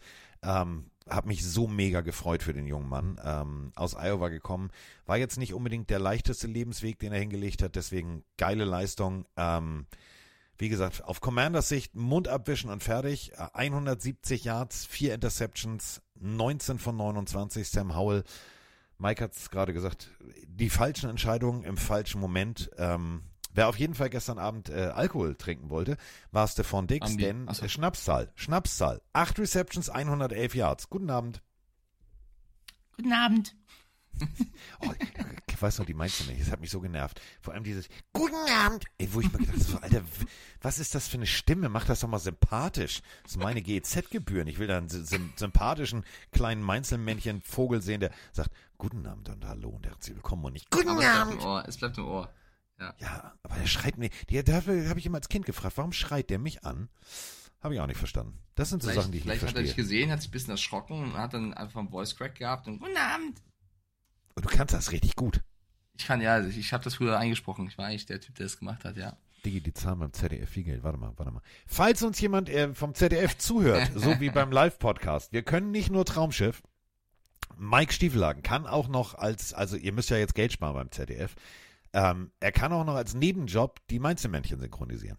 Also ruft uns an, wir kriegen das hin. Wir kriegen das hin. Ähm, hier hat noch jemand reingefragt, Boogie, habe ich irgendwas verpasst? Was ist mit Chase Young? Ähm, was ich nur weiß, ist, dass er vor ein paar Wochen noch verletzt war. Ich glaube, er hat letzte Woche schon gegen die Broncos spielen dürfen. Ja. ja. Ähm, was, weiß nicht, was, was willst du hören? Also, der wird wahrscheinlich gespielt haben und nicht einen großen äh, Impact gehabt haben. Also, mehr falls, kann ich nicht sagen. Falls, falls das die Frage sein sollte, ähm, zurückgekommen. Er, er, er hat drei Tackles gehabt. Genau. Also. Ein Tackle for Loss. Ja. Also, er war auf dem Feld, äh, Buri. Also, außer du musst die Frage präzisieren. Vielleicht ist die Frage, warum ist er nicht der Faktor, der vor seiner Verletzung war? Ja, kann ich, kannst kann jetzt aber ich, auch, kannst weil ja. Buffalo einfach gut O-Line spielt. Punkt. Ja, kannst du aber auch zu so Darren Payne und Co. fragen. Da war ja jetzt keiner. Äh, es war jetzt nicht nur Chase Young. Also, Ein Tackle for Loss hat er. Das äh, müssen wir, das müssen wir gelten lassen. Ja. Apropos Tackle for Loss. Es gibt Leute, wie Mike Stiefelhagen, der Hallo. kann sich rein theoretisch, ne, warte ganz kurz, der kann sich rein theoretisch auf die Schulter klopfen und sagen, Alter, ich habe mein Fantasy-Team so tief aufgestellt, dass äh, die geilsten Macker auf der Bank sitzen. Danke, Carsten. Ja, wollte ich, wollte ich, ich wollte es nur mal so, Mhm. weißt du, so. Und dann gibt's Typen wie mich, die der festen Überzeugung sind, ähm, und ich weiß es noch, als ich ähm, beim Picken dran war. Ich, ich durfte, ich durfte, also ich war dran. Ich war dran und ähm, ja, Fantasy Draft. So, klar, fängst du an und Mike hat mich letztes Jahr zu Recht aufgezogen, hat gesagt, Alter, warum Josh Allen gleich in Runde 1? Hab ich gesagt, weil ich es kann und aus Gründen und hier und da. Habe ich mir gedacht, dieses Jahr mache ich es mal smart. Ich mache es nicht. Ich gehe nicht sofort auf Quarterback. So. Jetzt äh, war ich dann allerdings durch vierte Position, dann ab und an 16. Position, immer in der scheiß Draft-Position, das kennt ihr alle, wenn ihr Fantasy spielt, dass ich rein theoretisch nur das Gelumpe gekriegt habe. Weil immer war das Gute direkt vor meiner Nase weg. Meistens mit dem Symbol Autodraft. Hat mich sehr wütend gemacht. Und ähm, Es ich gab weiß noch es einen, der Autodraft gemacht hat. Das war Roman Motzkos. Ich weiß nicht, wie oft du hinter Nee, Roman Motzkos nee, nee, nee, nee, nee. Ich habe ich hab ja sogar Screenshots extra gemacht, weil ich mir gedacht habe, das höre ich mir nicht wieder an. Ähm, was du, bei Apple kannst du das doch mit diesem Finger-Dings da. Ähm, da haben natürlich einige ab und an mal gesagt, oh, ich gehe mal auf Toilette oder ich gehe mal in die Küche oder ich schalte mal kurz auf Autodraft. Ähm, habe ich auch zwei, dreimal gemacht. Ich musste auch mal, also was du mit Emma Ich nie. Ich habe alles richtig. Also ich habe auf meine Verantwortung schlecht gepickt. Okay. äh, und ich weiß es noch. Ich denke mir, oh, Tour, Tour, Tour, Tour, Tour weg. Tour war weg. Und dann habe ich gedacht, ah, okay, wenn Tour jetzt weg ist, habe ich ein Problem. Wen nehme ich denn dann? Und dann hatte ich die, äh, die feste, die große Überzeugung, einen jungen Mann zu nehmen, der in Clemson sehr gut funktioniert hat. Der letztes Jahr fantasy-technisch echt gut funktioniert hat. Und ich entschied mich für Trevor Lawrence. Das als Anekdote. Und ähm, Welcher Platz warst du letztes Jahr im Fantasy? Letztes Jahr hatte ich nicht Trevor Lawrence. Letztes Jahr hatte ich Josh Allen. Trevor Lawrence Auf, hat letztes auf welchem Jahr Platz warst du letztes Jahr? auf dem, auf dem du dieses Jahr auch die Liga beenden wirst. so, ähm, gefühlt war bei mir alles verletzt. Das ist letztes Jahr alles verletzt. Ich habe nicht mal genug Spieler gehabt, um sie aufzustellen. Ist ja auch scheißegal. Jetzt habe ich mich entschieden, alles anders zu machen. Ich bin mit Trevor Lawrence gegangen, weil ich gedacht habe, Diggi, du siehst aus wie Jesus. Du kannst wahrscheinlich auch noch übers Wasser laufen in Jacksonville. Du bist mein Football Jesus. Carsten, weißt du, was wir machen müssen? Wir müssten nächstes Jahr einfach wirklich beide einfach nur Autodraft machen. Genau. Weil der Autodraft Mann, und Arschlecken. So, der denn Mann, der Mann, der Autodraft gemacht hat dieses Jahr, ist Roman Motzkos und es steht wahrscheinlich 3-0. Also Ja. Damit sind wir nämlich jetzt bei der nächsten Partie. Äh, die Houston Texans gegen den Quarterback, in den ich mein Vertrauen gesteckt habe. Und äh, wir haben zwei Sprachnachrichten. Eine sehr euphorische und eine, ich sag mal so, sehr ernüchternde. Möchtest du. Na komm, wir fangen mit, wir fangen mit ernüchtert an. Ernüchtert ist immer gut. Hello, darkness, my old friend. My jacks have come to suck again. ja, liebe Pillenarios, was soll ich da sonst noch sagen? Das war ja wohl gestern eine Vollkatastrophe. Also, wow. Wir, wir kamen nicht dazu, das Spiel direkt zu gucken. Gucken auf den Score, es ist 7-0. Ich so, okay, gut, ja, dann war aber einfach schon zweites Quarter und dann steht 14-0 und dann sehe ich bei Fantasy zwei Missed Field Goals und ich mir so, hä? Und der Rest vom Spiel hat ja auch nicht funktioniert. Und dann habe ich die Chance, mich kurz hinzusetzen, noch einzuschalten, sehe den Kickoff-Return also den Touchdown Return und dann geben die das Scheißding einfach instant zurück, nachdem der den erstmal fallen lässt. Also ich, ich weiß nicht, was ich da gestern geguckt habe, ey. Boah. Guten Morgen hier, Chino Schrägstrich Mark von der Texans Nation Dach. Erstmal Glückwunsch zu eurer tollen Arbeit über all die Zeit. Äh, Ich höre da sehr gern zu und schaue auch gerne in Twitch-Stream rein. Ansonsten äh, kurzes Statement zum Sieg unserer Texans. Wahnsinnsspiel. Danke auch an die Defense. Da wächst was zusammen. Trotz der Ausfälle, die wir auch da kompensieren müssen. Und ähm, meine Frage an euch, beziehungsweise meine Feststellung, ähm, CJ Stroud wurde ein bisschen stiefmütterlich behandelt, auch seitens der NFL-offiziellen Presse in Amerika. Ähm, wenn man bedenkt, dass vier von fünf O-Linern, das wurde oft thematisiert, nicht dabei sind. Wie seht ihr das? Äh, zu Unrecht, kann man jetzt sagen, weil wir unseren Franchise-Quarterback gefunden haben. Ähm, danke schon mal für die Antwort und Horns ab. Ja, Horns aber zu Recht ab. Äh, jetzt mal ganz ehrlich. Jacksonville, ein selbsternannter Geheimcontender für den Super Bowl. Spielt zu Hause. Gegen das Team, wo jeder sagt, alles klar, Pick Nummer eins, wen wollt ihr? Wollt ihr schon mal aussuchen? Ihr könnt ihr schon mal anlecken, dann dürft ihr es behalten. So. Hm. Hat keiner den Texans gesagt, dass das nicht, nicht gut ist, wenn die jetzt gewinnen? Alter, was passiert da? 37 zu 17.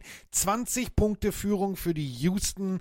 Wir kriegen eigentlich angeblich nichts hin, Texans. Mega. Ja, ähm, ich ärgere mich halt schon wieder, weil äh, in diesem Spiel haben wir alle auf die Jaguars gesetzt. Ist eines von drei Spielen, wo wir alle drei, also wir beide und die Plenarius äh, daneben lagen. Ich sitze hier Woche für Woche, glaube an die Texans, mach mit dir ein Power Ranking vor der Sais- Saison, wo ich glaube ich die Texans so hoch gesetzt habe wie kein anderer äh, Mensch auf dieser Welt, der irgendwas mit NFL zu tun hat. Ähm, glaube an sie, sag, es ist ein junges Team, die brauchen Zeit, es ist, äh, die finden sich, haben so viel Upside. In der Defense letztes Jahr schon gute Rookies gehabt. Ähm, Stroud dazu geholt, Anderson dazu geholt, äh, Pierce wird funktionieren. Und die haben letzte Woche so kacke gespielt, dass ich dachte, gut, gegen die Jaguars auswärts, ich darf nicht schon wieder im Tippspiel so reinscheißen. Ich muss weg von meinem blinden Hype und muss dir halt Und die du Zeit hast geben, noch die sie aus brauchen. Spaß gesagt, ich glaube, ich setze doch Ja. auf die Texans. Ja, aber ich habe es ja im Endeffekt dann gar nicht getan. Deswegen, äh, ja, habe ich mich selber wieder mal belogen, weil sie haben gezeigt, dass wenn sie an ihr Limit kommen, was ihr Potenzial angeht, spielen sie guten Football. Man muss halt sagen, dieser Return-Touchdown von dem Typen, der gefühlt 500.000 Kilo wiegt, also Back, ist der schwerste Spieler seit, weiß was ich, was aller Zeiten sogar, äh, der einen, einen Kickoff-Return-Touchdown ähm, erzielt hat. Der First Fullback vor allem auch. Also äh, nee, seit 2005 sogar. Wahnsinn. Also die Texans wirklich mit einer, mit einer riesigen Leistung. Auf der anderen Seite die Jaguars. Ich weiß nicht, woran es lag. Also die Amis schreiben so ein bisschen, ähm, ob die Jaguars vielleicht doch nicht so gut seien, wie man dachte. Das ist so typisch Amerika, erstmal wieder alles runterspielen. Ich glaube, sie haben A, die Texans ein bisschen unterschätzt und B, nicht das umgesetzt, was der Coach von, von ihnen wollte. Also Doug Peterson war sehr deutlich nach dem Spiel und hat gesagt, wenn wir so spielen, verlieren wir zu 100% zu Recht. Äh, diese Dinge sind nicht zu akzeptieren. Wir haben den Plan nicht umgesetzt. Wir waren viel zu vorsichtig in unseren Dingen, die wir ausgeführt haben. Hätten Spieler zu Boden bringen müssen, was wir nicht geschafft haben, weil wir nicht ordentlich gespielt haben. Also der Coach hat ganz klar die Mannschaft angegriffen und gesagt, ähm, das war zu wenig Engagement und das drückt sich auch im Ergebnis aus. Also 37 zu 17 in der ersten Halbzeit keinen Punkt erzielt. Ähm, das ist schon sehr, sehr wenig gegen, ganz egal wie gut die Texans sind. Und zur Audionachricht ähm, bezüglich Stroud, äh, da haben wir ja schon, als sie verloren haben, gesagt, Stroud ist ein guter. Das Problem ist nur, sobald er unter Druck gerät, macht er ganz viel falsch. Und wenn die halbe O-Line oder noch mehr als die halbe O-Line fehlt, bist du halt häufiger unter Druck. Und in dem Spiel konnte man zeigen, was in ihm steckt. Und äh, eine Situation bringt genau das, was du gerade gesagt hast. Dieses Nicht-Tackeln, nicht reingehen, nicht, nicht, nicht nachfassen. Äh, mein Lieblingswort des heutigen Tages, laissez-faire. Ähm, Andrew Beck, der ist kein geplanter Returner. Der Ball kommt etwas zu Nee. kurz, fertig aus. Der Typ spielt Fullback. Mafft den Ball, berührt ihn rein theoretisch, musst du als, als, als, als kickendes Team sagen, alter, geile Situation, der Ball ist frei, Vollgas, volle Lotte. Du lässt den Typen ganz entspannt den Ball, entspannt nicht, aber den Ball aufnehmen und dann 85 Yards und der Typ ist nicht Mr. Bolt. Also der ist nicht pium, weg ist er, sondern der braucht eher so, weißt du, der, der läuft sich langsam ein. So, Trägheit der Masse. Wenn der erstmal läuft, läuft er. Aber bis zu dem Moment hättest du ihn treffen müssen. Und das ist für mich genau der springende Punkt. Du spielst nicht sukzessive deinen Plan runter. Du greifst nicht genug an. Du, du, du, du, ich weiß nicht, was da in den Köpfen der Jaguars los war, aber dieses Play ist für mich symptomatisch fürs ganze Spiel. So nach dem Motto, ja, ja, der andere macht das schon. Nee, Diggi, der steht schon in der Endzone. Ach so, habe ich nicht mitgekriegt. Entschuldigung. Nicht nur das, ne? Äh, Kevin Ridley, zwei False Starts, zwei, also insgesamt drei Bälle gedroppt, zwei davon in der Endzone. Also auch Kevin Ridley mit einem sehr, sehr schwachen Spiel. Es ist genau dieses Konzentrationsding, Gegner ernst nehmen. Ähm, das war auf Seiten von Jacksonville vielleicht auch zur richtigen Zeit ein Reminder. Man muss in jedem Spiel 100% geben. Und wir haben gleich noch ein anderes Team, wo das auch zutrifft, diese Aussage. Mhm. Du darfst in der NFL einfach nicht nachlassen, egal wie schwach der Gegner scheint. Wenn du das tust, wirst du einfach ähm, eiskalt bestraft und das macht die Liga auch aus und das macht auch so Spaß, ähm, dazu zu, zu, zuzuschauen. That's what it looked like, man. Y'all put the work in Wednesday, Thursday, Friday, right? We put the work in, we put the money in the bank, and you cashed out today. That's what it looked like, right? That's what it looked like, man. Come on, baby. Let's keep building, man. It's a great feeling. Love it. Love this feeling right here. Proud of all you guys. I can't wait to get back rolling again the next one, all right? Enjoy this one. It's hard to win in this league. Enjoy every one of them. There's going to be many more to enjoy in here. Keep that going. Coach, coach, coach. Oh. First win.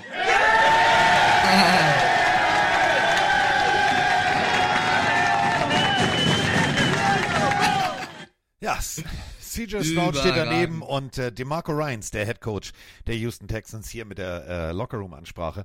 Er sagt es, es ist so unglaublich hart zu gewinnen und ähm, man arbeitet die ganze Woche genau darauf hin. Und ich finde, man hat gesehen, die Texans haben es mehr gewollt. Die haben mehr Biss gezeigt, die haben mehr Leidenschaft gezeigt. Ähm, die Jaguars haben sich teilweise selbst geschlagen. Ähm, es bringt es immer auf den Punkt. Einfach mal die Quarterbacks, beide Quarterbacks zu vergleichen, um zu sehen, welch, also hat es an denen gelegen oder ist es eine Mannschaftsleistung? Und wenn du guckst, CJ Stroud 20 von 30, 280 Yards. Und auf der anderen Seite Trevor Lawrence 27 von 40, 279 Yards. Das ist fast identisch. Aber eine Interception auf Seiten von Trevor Lawrence. Viele Fehler. Du hast es gerade gesagt. Drops in der Endzone, die du als NFL-Receiver haben musst. Dann wäre das Ding ganz anders ausgegangen. Die Texans Ja, haben guten also- Football gespielt, sind da rausgekommen, haben gesagt, wir wollen das Ding gewinnen. Und sie haben das Ding gewonnen. Trotzdem, das wird Doug Peterson dir nochmal einbläuen. Die Jaguars haben gegen ein Team verloren, was bis dato alles verloren hat. Acht Starter haben gefehlt und sie haben einen Rookie-Quarterback. Und gegen dieses Team haben die Jaguars 37 zu 17 verloren. Also das wird auf jeden Fall noch nachbrennen, weil die nächsten zwei Wochen oder die nächsten zwei Spiele sind die Jaguars in London ähm, und werden da spielen. Bedeutet, äh, in England können sie alles wieder gut machen. Mal gucken, ob sie das auswärts, auch wenn es ein Heimspiel ist, schaffen. Und wen ich wirklich einmal nochmal loben möchte, wenn ihr das nicht gesehen habt, äh, guckt es euch bitte bei YouTube nochmal an. Gut gecoacht. Da siehst du aber die Sprache von einem DeMarco Ryans. Da siehst du aber auch den Football-IQ von äh, Andrew Beck. Das ist der Fullback, der äh, den Ball mafft, aufnimmt und losläuft. Und am coolsten ist, guckt es euch bitte nochmal an, bevor er anfängt zu jubeln, dreht er sich um, checkt erstmal das ganze Feld. Liegt irgendwo eine Flagge? Nee, okay, dann freue ich mich. Fand ich Hm. mega sympathisch. Äh, großartige Szene. Genau das macht es aus. So eine Spieler willst du haben und äh, dann kannst du mit solchen Jungs auch einfach mal äh, wirklich Überraschungssiege einfahren. Ist so ein bisschen wie die jamaikanische Bobmannschaft. Hatte keiner auf dem Zettel und gewinnen das Ding. Hätte Mike auf seinen Pups gehört, also auf seinen Dämon, hätte er recht gehabt. Ja, hätte, hätte. Aber es gibt ja noch gleich ein anderes Team, was noch mehr überrascht hat. Ähm, nach einem 37 zu 17 deutlichen Spiel kommen wir zu Mike Stiefelhagen sagt, das wird ein Tie. Und als die Overtime fast ausgelaufen war, habe ich gedacht, alter Mike, der Typ, der sollte einfach wirklich nur noch auf seine innere Stimme hören und einfach mal sagen, es ist so, wie es ist. Wir reden von Colts gegen Ravens. Ravens, haushoher Favorit. Colts, ohne ihren äh, jungen Hoffnungsträger Anthony Richardson, der mit äh, Verletzung, äh, mit Concussion-Verdacht raus ist. Und es war Gardner Minshew. Und wo Gardner Minshew draufsteht, ist auch Gardner Minshew drin. Das muss man ganz deutlich so sagen. Denn äh, die Colts gewinnen in Overtime. In Overtime. Ja, durch einen Kick von Matt Gray, äh, Matt Gay. Unglaublich. Unglaublich. Ja. Super, super enges Spiel. Ähm, auf beiden Seiten eine Defense, die im, im Großen und Ganzen gut war. Man muss, glaube ich, bei den Ravens sagen, die, die, die Run-Defense hat auf jeden Fall, äh, hätte besser sein müssen. Also wenn du Zach Moss 122 Yards gibst, ist das zu viel. Ähm, aber ansonsten war es ein vor allem Defense-lastiges Spiel. Auf Seiten der Colts war es ein bisschen überraschend, wie schwach ähm, die Secondary war. Aber auch da äh, Lamar Jackson auch jemand, der selber gerne läuft für 101 Yards.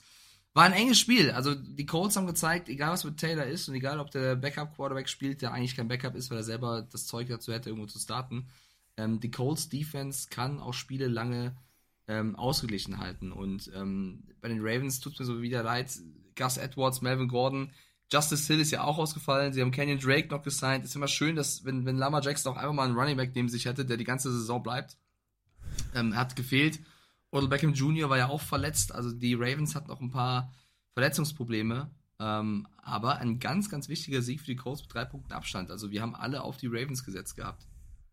Hättest du mir gesagt, dass Indianapolis die Ravens schlägt und damit Platz 1 nach Woche 3 in ihrer Division hat, hätte ich gesagt, mh, genau, frag mal Jacksonville.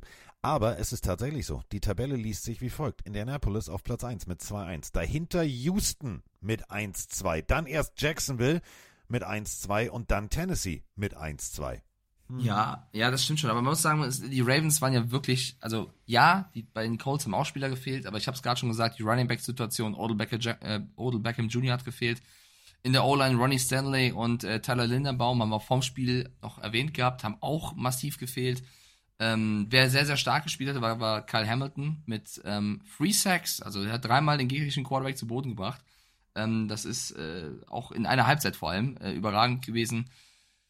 Ich glaube, eine fitte Truppe der Ravens hätte dieses Spiel schon gewonnen, ist aber total egal, weil dieses Spiel haben sie in der Overtime verloren und es ist ein wichtiger Colts-Sieg. Und da muss man mal nach Shane Steichen äh, loben, der aus diesem Team auch wirklich das Maximum holt. Also der Eagles-Coordinator der letzten Saison macht da wirklich einen guten Job, ganz egal wie unruhig es um ihn herum ist. Und äh, wie deutlich ähm, tatsächlich beide Teams 19 bzw. 20 First Downs. Äh, Indianapolis 327 Yards, Baltimore 364 Yards. Es ist aber eben genau der Punkt, wenn du speziell in der Overtime den Ball bewegst und wenn du wirklich einen Gardner Minshew hast, der mit Eiswasser in den Venen sich sagt, Diggi, auswärts, Overtime, draufgeschissen, kriegen wir hin. Ich, der Ball muss wohin? Ich frage den Kicker nochmal. Matt, wo musst du hin? Dahin, alles klar, krieg ich hin. Hat mir extrem gut gefallen, was Gardner Minshew da gemacht hat. Und ähm, wenn wir uns mal überlegen, wo die Reise der Colts hingeht, ja, du behandelst deinen Running Back wie ein Stück Mist und so, also über den Owner brauchen wir nicht zu sprechen und über die ganze Philosophie dieser Franchise. Aber du hast mit Richardson einen jungen Quarterback, der, wenn er sich abgewöhnt, mit dem Kopf voranzulaufen, vielleicht auch länger als ein Spiel hält. Das kann was werden. Das kann echt was werden, denn das war ein Arbeitssieg, das war ein Sieg mit Leidenschaft und mit Herz. Fand ich jetzt wirklich beeindruckend.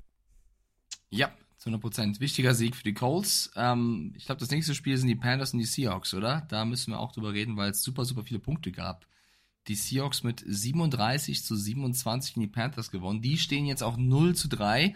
Und Jake Bobo. Ja, endlich. Jake Bobo. Also hielt die Füße drin und damit war der Touchdown da. Also Seattle Seahawks zu Hause gegen Carolina Panthers, die 0-3 stehen, aber meiner Meinung nach auch schon wieder sich besser verkauft haben, als diese 0-3 wirklich blicken lässt oder vermuten lässt. Denn seien wir mal ganz ehrlich, erstes Viertel war durch, es stand 3-3. Ich habe gesagt, wie jetzt? Was jetzt? P Pete Carroll? Ich also ich habe Pete Carroll nicht gesehen. Ich habe nur reingeschaltet ins Spiel und habe den Spielstand gesehen und ich sah förmlich Pete Carroll aggressiv dieses Kaugummi malträtieren und habe mir gedacht, hoffentlich halten das die Brücken aus. Wenn der Zahnarzt gut gearbeitet hat, kann alles funktionieren. Und dann plötzlich, ja, Carolina im, im zweiten Viertel. Zehn Punkte. Seattle im zweiten Viertel neun Punkte. Und das war der Moment, wo ich wusste, alter Falter, jetzt dreht er durch. Jetzt dreht der Pete durch und sagt, ihr wisst schon, ne? Wir sind hier auch Geheimfavoriten. Wir müssen jetzt was tun. Ähm, und die, die Lockerroom-Ansprache, sie muss funktioniert haben, denn Seattle in der zweiten Hälfte bestialisch gut. Ja, das auf jeden Fall. Zu den Panthers, ich finde schon, dass das 0-3 schon gerechtfertigt ist. Äh, man muss sagen, dass die O-Line noch schlimmer aussieht, als man vor der Saison gedacht hat. Also das ist wirklich sehr, sehr wenig, ähm, was sie da aufgestellt haben. Und trotz dessen muss man ja sagen, dass Andy Dalton, der ja gespielt hat, weil Bryce Young ausfiel, ein, ein starkes Spiel gemacht hat. Also ich finde, dass Dalton in vielen schwierigen Situationen sich gut befreite und gute Wege gefunden hat, ähm, damit umzugehen. Und wir haben es in der letzten Folge auch gesagt, äh, Shaq Thompson, JC Horn, da fehlen jetzt auch massive Leader in dieser Defense und dann wird es halt hinten raus gegen Teams wie die Seahawks, die halt auch starke Waffen haben mit einem Metcalf, mit einem Walker. äh, mit einem Lockett, ähm, dann, dann spürst du das irgendwann. Und deswegen haben sie vor allem im dritten Viertel das Spiel dann insgesamt verloren. Ähm, deswegen, die Panthers sind für mich schon 0-3-Team, auch wenn sie hier und da Potenzial beweisen. Es gibt auch Positives. Adam Thielen mit einem starken Spiel, 145 Yards, ein Touchdown, Shark stark. Also das, das Passspiel hat mit Dorton sehr gut funktioniert, besser als mit Bryce Young, ehrlicherweise. Ja. Ähm, aber das liegt auch in der Erfahrung des, des Quarterbacks. Und die Seahawks haben ihren zweiten Sieg eingefahren. Haben aber auch, finde ich, hier und da immer noch Baustellen, wo du sagst, wenn da ein gutes Team kommt, dann wird's äh, schwierig. Naja, brechen wir es mal runter. Wenn du gegen äh, Andy Dalton 361 Yards zulässt, ähm, jetzt mal ehrlich, stell dir mal vor, da käme ein rundes Team mit einer funktionierenden Defense, die diesem Quarterback bei diesen Werten den Ball ein oder zweimal zurückholt, dann brennt aber richtig der Baum. Also da musst du, musst du viel, viel mehr tun. Ähm, sehr, sehr ausgeglichenes Spiel. Seattle mit insgesamt 425 Yards äh, Offense. Das ist schon wieder Firepower, so wie, weißt du die letzten Wochen, wo die, wo die einfach nur tief werfen, hoch gewinnen gespielt haben.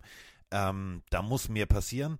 Ähm, Pete Carroll, meine, meine absolute Lieblingsszene, ich sagte es ja gerade, Kaugummi kaum bis zum geht nicht mehr, ähm, gibt eine Pass Interference Strafe. Alter, kauenderweise mit einer Halsschlagader so dick wie das Feuerwehr C-Rohr pumpt der diesen Schiedsrichter voll. Meiner Meinung nach zu Recht, aber äh, Pete Carroll, das ist Leidenschaft pur. Wenn du mal überlegst, das ist der Alter, der hat eine 7 vorne. Der Typ sieht immer noch smart aus. Ich zitiere Moni, das ist aber mal ein hübscher. Was? So, ähm, habe ich sofort weggeschaltet. Habe ich gedacht, nee, das machen wir jetzt hier nicht. Jetzt, jetzt nicht so ein Vergleich hier, oh, oder so. Nee, nee, nee, nee, nee, das machen wir nicht. Aber ähm, das Spiel an sich, ähm, Seattle Offensiv können sie, defensiv müssen sie echt nachlegen, ähm, weil du, du sagst es gerade ganz richtig, wenn da jetzt äh, 49ers mit McCaffrey etc., dann, dann bist du, dann bist du im Arsch. Ja, also nicht nur das, äh, die, die Panthers, guck mal, Andy Dalton wird Schulterschmerzen haben vom ganzen Werfen. Der hat 48, äh, 58 Pässe geworfen ähm, und über 361 Yards äh, dadurch erzielt, zwei Touchdowns. Das Passgame war, wie gesagt, wirklich gut der Lauf über Sanders war halt auch das Problem, ne? Also 44 Yards, da bist du halt sehr, wir haben es letztes Mal auch schon gesagt, eindimensional in deinem Offensivspiel. Frank Reich hat das nach dem Spiel auch deutlich angesprochen und gesagt, normalerweise, wenn du 58, 58 Bälle wirfst in Seattle, gewinnst du Spiele, aber wenn du halt keinen Lauf hast, also kein Laufspiel hast, dann verlierst du solche Spiele. Ähm, das auch etwas, an dem sie arbeiten müssen oder an dem, wo sie kreativer werden müssen die Seahawks fünf Field Goals erzielt. Ne? Das sind ja auch nochmal äh, 15 Punkte, die geholfen haben, so ein Spiel mit 10 Punkten Abstand zu gewinnen. Ähm, ich gebe nochmal so eine kleine Kritik an die Seahawks mit. Ist nur mein Eindruck, vielleicht liege ich auch falsch, also gerne das auch anders sehen, wenn ihr das tut. Ich finde, dass Geno Smith hier und da aber nicht ganz so mhm, mhm. eiskalt, effizient, mhm. im Modus, wie auch immer man das beschreiben möchte, wirkt wie letztes Jahr. Heißt nicht, dass ich ihn schlecht finde, nicht, nicht jetzt äh, gleich ins andere Extreme gehen, aber er hat hier und da so Wackler drin. Und ich glaube, eine Statistik, die das gut beweist, die nicht nur auf sein Passspiel, sondern auch aufs Laufspiel in den Situationen zurückführt, ist, sie haben drei von zwölf Third Downs nur ähm, converted, also ein neues First Down erzielt. Das ist keine überragende Quote und zeigt so ein bisschen, dass in den entscheidenden Situationen Geno Smith noch nicht der Gino vom letzten Jahr ist. Das würde ich mal ganz vorsichtig so beschreiben. Ja. Auf den Punkt.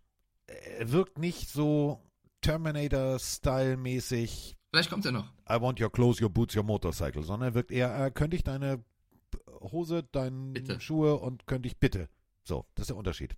Komm, mach wieder Terminator. Aber wo Terminator? äh, wir haben eine Sprachnachricht. Servus Mike, Servus Carsten. Wir müssen uns mal über die Bears unterhalten. Was ist denn da eigentlich schon wieder los? Der Defense Coordinator wird vom FBI durchsucht. Justin Fields übt ein bisschen Kritik am Coaching-Staff. Dann schaut das Spiel auch schon wieder Grütze aus. Ich sehe da schon wieder Trainer und Quarterback schon wieder weg. Was, meint ihr dazu? Dankeschön, ciao. Grüße gehen raus an Rainer Nachtwey. Seines Zeichens Bears-Fan, RAN-Mitarbeiter. Mensch, den ich sehr, sehr gerne mag, mit dem ich tatsächlich lustige Sachen äh, mit der Golfkarre gedreht habe auf dem Chiefs Parkplatz. Und an den musste ich gestern Abend sehr denken, denn seine Bears mussten gegen die Chiefs ran. Und ähm, es gibt viel zu besprechen. Machen wir erstmal den äh, Boulevard-Teil, machen wir den erstmal fertig. Also, Ähm, Travis Kelsey vor einigen Wochen, ich wollte so gerne Taylor Swift kennenlernen. Ja, jetzt sitzt Taylor Swift plötzlich äh, in der Loge neben seiner Mutter. Also ich war mir nicht ganz sicher, ist das jetzt die Ankündigung eines großartigen äh, Grammy-Winning-Duos Mama Kelsey featuring äh, Taylor Swift? Ich weiß es nicht. Ähm, wem das bestimmt nicht gefällt, ist, ist äh, Brittany Mahomes, denn äh, eine neue Königin zieht ein ins äh, Chiefs Kingdom. Taylor Swift. So, also jetzt offiziell wahrscheinlich die Freundin von Travis Kelsey. Der hatte gute Laune, die Chiefs hatten gute Laune und haben einfach mal gesagt, weißt du was, lass uns mal sieben Punkte, lass uns mal langsam anfangen und dann stark aufbauen. 27 Punkte im zweiten Viertel. Es führte äh, am Ende zu einem 41 zu 10. Ja, dann äh, erst im Boulevardteil, ja, ähm, nicht nur das, dass, dass äh, Travis Kelsey plötzlich mit Taylor Swift da irgendwie am Anbandeln war, ähm, es, es hieß ja schon, schon vorher, dass Taylor Swift äh, ihn auch sehr, sehr gut fand. Und sie war plötzlich im Stadion neben der Mama und hat auch immer mitgejubelt und Let's fucking go geschrien. Das war schon sehr sympathisch. Ich, mir war es immer ein bisschen zu viel, weil ich habe irgendwas Gefühl gehabt, es ging nur noch um Taylor Swift, aber es, es ist natürlich eine coole Story. Ich finde, man darf sie aber nicht übertreiben. Es ist dann irgendwann auch Amerika. Ich fand Patrick Mahomes sehr lustig nach dem Spiel, weil er, weil er gesagt hatte, ja, so ein bisschen Druck habe ich schon gespürt, heute mehr auf Travis Kelsey zu werfen, weil er unbedingt vor Taylor Swift hier gut spielen wollte. Also er musste mindestens einen Touchdown-Ball bekommen, den hat er auch bekommen, aber das fand ich dann sympathisch, dass er sagte, ja, ich habe schon gedacht, ein bisschen mehr auf, auf Travis muss ich schauen. Ähm, ja, äh, die Swifties übernehmen Kansas City. Es, es ist eine sehr schöne Side-Story. Ähm, die andere Boulevard-Geschichte, auf die ich eingehen möchte, weil es eine Audionachricht war, es ist jetzt gar nicht so viel Boulevard, aber es ist halt off-field ähm, Alan Williams, der Defensive Coordinator der Bears, ähm, da gab es das Gerücht, was vor allem von Pat McAfee im Podcast erzählt worden ist, ähm, dass es ein FBI-Raid in seinem Haus gab und er dann kurz darauf später auch äh, resignte, also den Job hingeworfen hat als Defensive Coordinator der Bears. Das wurde relativ schnell aber widerlegt, beziehungsweise es wurde widersprochen seitens der Bears. Vielleicht müssen sie es so machen und wir wissen nicht, was die Wahrheit ist, aber das nur der um die Geschichte komplett zu machen. Die Bears sagen, das würde nicht stimmen. Was aber stimmt, ist, dass er nicht mehr Defensive Coordinator ist. Also irgendwas muss ja vorgefallen sein. Und das passt halt zur gesamten Season. Und Justin Fields, ja, wie der den, den, den also er wurde gefragt, ganz plump, woran liegt es, dass nicht läuft? Und er sagt das Coaching er mag recht haben und Matt Eberfluss macht auch viel nicht richtig, aber ähm, weiß ich nicht, ob das so in der Art und Weise öffentlich gesagt werden sollte ähm, nach also, zwei, drei Spielen. Das ist schon sehr ja. früh als junger Quarterback so seinen Coach anzugreifen, das macht es ja nicht automatisch besser. Vor allem, wenn du, wenn du deinem eigenen O-Liner den Ball von hinten an den Kopf wirfst, weil du ihn nicht siehst. Also den kannst du nicht übersehen. Das ist ein riesengroßer Mensch, der hat einen Helm auf und du wirfst ihm das Ding doing von hinten an den Kopf. Ähm, Justin Fields polarisiert, das steht außer Frage. Ähm, Justin Fields Aussagen, ah, ja, Diggi, wenn du fehlerfrei spielst, dann kannst du auch öffentlich und medial den Coach kritisieren. Du spielst nicht fehlerfrei. Also lass es. Äh, was bei der ganzen Boulevard drumrum Geschichte ähm, äh, wahrscheinlich dir durchgerutscht ist, ähm, falls du irgendwo bei äh, eBay zum Beispiel ähm, Equipment der Chicago Bears angeboten bekommst, äh, dann ist es tatsächlich echtes Equipment, denn ähm, da sind einfach mal ein paar Herrschaften durch einen Tor mit dem Laster und haben den Equipment Room um, ich glaube, sechsstellig äh, leergeräumt. Also einiges fehlt bei den Bears. Und äh, es war nicht das Equipment, was fehlte, es fehlte tatsächlich ein Konzept. Denn keine Punkte bis zum vierten Viertel, das ist, das ist arm für ein NFL-Team. Ja, äh, noch zu der FBI-Nummer, weil äh, Strucker, Strucker 16 gerade schreibt, das FBI steht nicht ohne Grund vor der Tür, da muss was dran sein. Naja, die Bears sagen, das FBI stand gar nicht vor der Tür. Also wir wissen nicht, ob das FBI vor der Tür stand. Die Bears sagen, es seien äh, Familienprobleme und die äh, eigene Gesundheit. Deswegen. Es ist im Endeffekt total egal. Bleiben, ich würde sagen, wir bleiben im Sportlichen, weil wir waren alle nicht dabei. Aber dass die Bears jetzt einen wichtigen Coordinator verlieren, ähm, es läuft, egal ob in der Offensive oder Defensive, nicht. Ähm, und gegen die Chiefs war sowieso kein Land zu sehen. Das war einfach zu stark. Ähm, Glaube ich, das Spiel brauchst du gar nicht groß analysieren. Sie haben 41 zu 10 verloren. Die Chiefs hätten, wenn sie Bock gehabt hätten, noch viel, viel höher gewinnen können. Basti schreibt gerade rein, Mahomes die 25.000 Yards geknackt und Staffords Rekord ähm, nach 83 Spielen angestellt mit 90. Ich weiß nicht, ob die 90 jetzt bezogen ist. Hätte Andy Reid die nicht rausgenommen, ähm, hätte die 200 Touchdowns auch geknackt. Also viele Rekorde auch bei den Chiefs runtergebrochen und ähm, das kannst du gegen die Bears aktuell auch erzielen. Ich glaube, die Bears werden, also ich dachte auch, sie wären weiter, als sie es jetzt sind. Es wirkt eher tendenziell sogar ein Rückschritt. Also ich habe mir gedacht, alles klar, Justin Fields Offseason, der wird dran arbeiten, der wird bessere Bälle werfen, der wird besseres, äh, besseres Ball haben. Das muss irgendwie funktionieren. Aber ähm, äh, äh, war nicht. War nicht. Und ähm, wenn du dir die Werte dieses Spiels nochmal, also du spielst ein NFL-Spiel als Quarterback, der dafür Geld bekommt und in dem viel Hoffnung gesehen wurde, für den du auch einen Draftpick investierst und wo du ein Playbook drumherum konstruierst. 11 von 22, 99 Yards, ein Touchdown, eine Interception, das ist, das ist nix. Das ist gar nichts. Nee, ist gar nichts. Deswegen, äh, sehr, sehr schwaches Spiel. Die Chiefs äh, stehen jetzt damit 2-1, haben sich ein bisschen rehabilitiert, muss man ja auch sagen, nach dem schwachen Saisonauftakt oder wo auch viele Drops der Receiver bei waren. Ähm, ich glaube, äh, die Bears werden, also für, für viele Buchmacher, nachdem die Cardinals jetzt auch gut gespielt haben, gehen wir gleich drüber, sind die Bears für viele gerade der heißeste Spot auf den ersten Pick. Das wäre schon krass. Ja, also Bears sollten auf jeden Fall was tun. Ähm, für die Bears steht so viel auf dem, also wirklich ohne Scheiß. Du hast du, du, Justin Fields und, und Feuer und frei und du verli verlierst erste Woche gegen Green Bay. Ähm, zu Hause, ganz wichtig. In Tampa, ja, das war 27-17 und dann jetzt Kansas City. Jetzt geht's nach Denver. Ähm, vielleicht, also das Spiel, wo ich sage, pff, mal gucken. Also da weißt jetzt, du gar nicht, wer der Favorit ist, oder? Nee. Also wenn Denver, Denver hat Druck auf den Kessel. Ähm, Chicago hat Druck auf den Kessel. Chicago muss was tun. Es geht nach Denver. Da ist Denver der Favorit, ja, aber Chicago, da muss doch mal was Besseres passieren. Alter, du hast, du hast mit Darnell Wright aus, von den Tennessee Volunteers einen guten Offensive Tackle geholt. Du hast mit Garen Dexter, du hast eigentlich gut gedraftet. Du hast deine Defense aufgepolstert. Du hast einen Defensive Tackle, du hast einen Cornerback, du hast einen Defensive Tackle geholt. Da muss doch jetzt mal mehr passieren. Da kannst du mir doch nicht erzählen, dass die sich jede Woche wie so ein, wie so ein Bärchenbaby auf dem Rücken legen und sich einpieseln und sagen, tu mir nicht weh, tu mir nicht weh. Da muss doch mal, da muss doch mal Gegenwehr kommen. Also die Frage, die jetzt gerade wieder im Chat aufkommt, die wir eigentlich schon letzte Woche beantwortet haben, aber ich packe sie nochmal rein. Von äh, Hitzi ist, hätten die Bears den ersten Pick doch nicht abgeben dürfen. Was hätten sie denn gemacht? Hätten sie jetzt äh, Ja. statt Justin Fields Bryce Young, der gerade auch verletzt ist und noch nicht so überzeugt hat. Also, nee. Was, also das war, glaube ich, nicht die Es ist, Entscheidung. es ist nicht nur der Quarterback, es ist das Gesamtkonstrukt. Ja. So, wollen wir? Äh, wir, haben, wir haben alle auf die Chiefs gesetzt, deswegen für uns alle ein Punkt. Und das nächste Spiel haben wir alle falsch getippt. Nur als, als kleiner Spoiler. Nur einer, der die Sprachnachricht geschickt hat, der, der glaubt dran. Natürlich. Hallo Carsten, hallo Mike. Hier ist der Pötschi aus dem Harz. Ja, Mike, es heißt Pötschi und nicht Pötschi.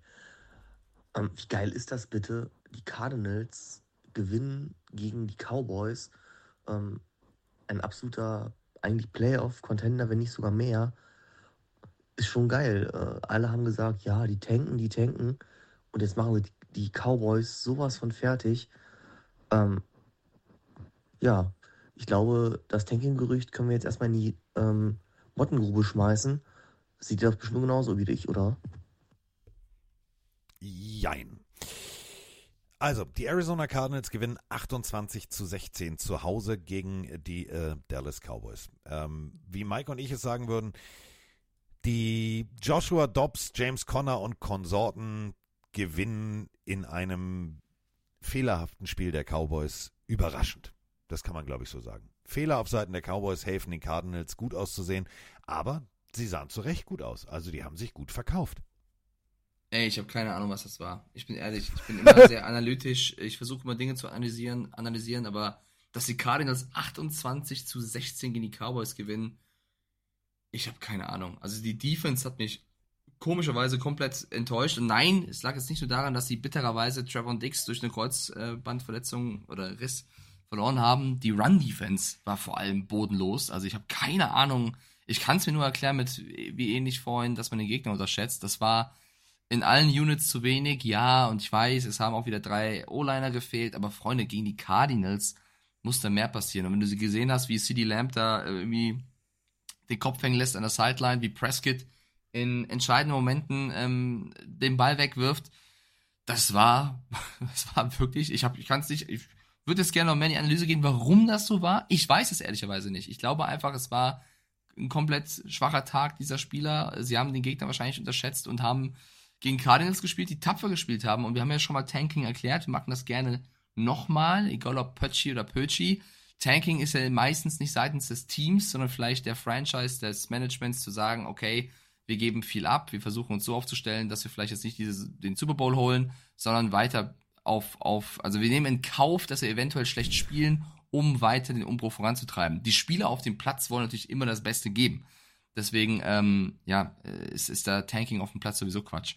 Und Joshua Dobbs müssen wir auch äh, mal positiv erwähnen. Der wurde gefühlt drei Tage vor Seasonbeginn geholt und haut da so ein Spiel gegen diese Defense raus. Also, äh, ich weiß nicht, was das war. Es war geil. So, das ist der Grund, warum wir NFL gucken, dass wir nicht hier jede Woche sitzen, alles richtig tippen und alles wissen. Nein, dass plötzlich die Cardinals so ein Spiel gewinnen. Ich weiß nicht, woher es kam, aber ich fand's super.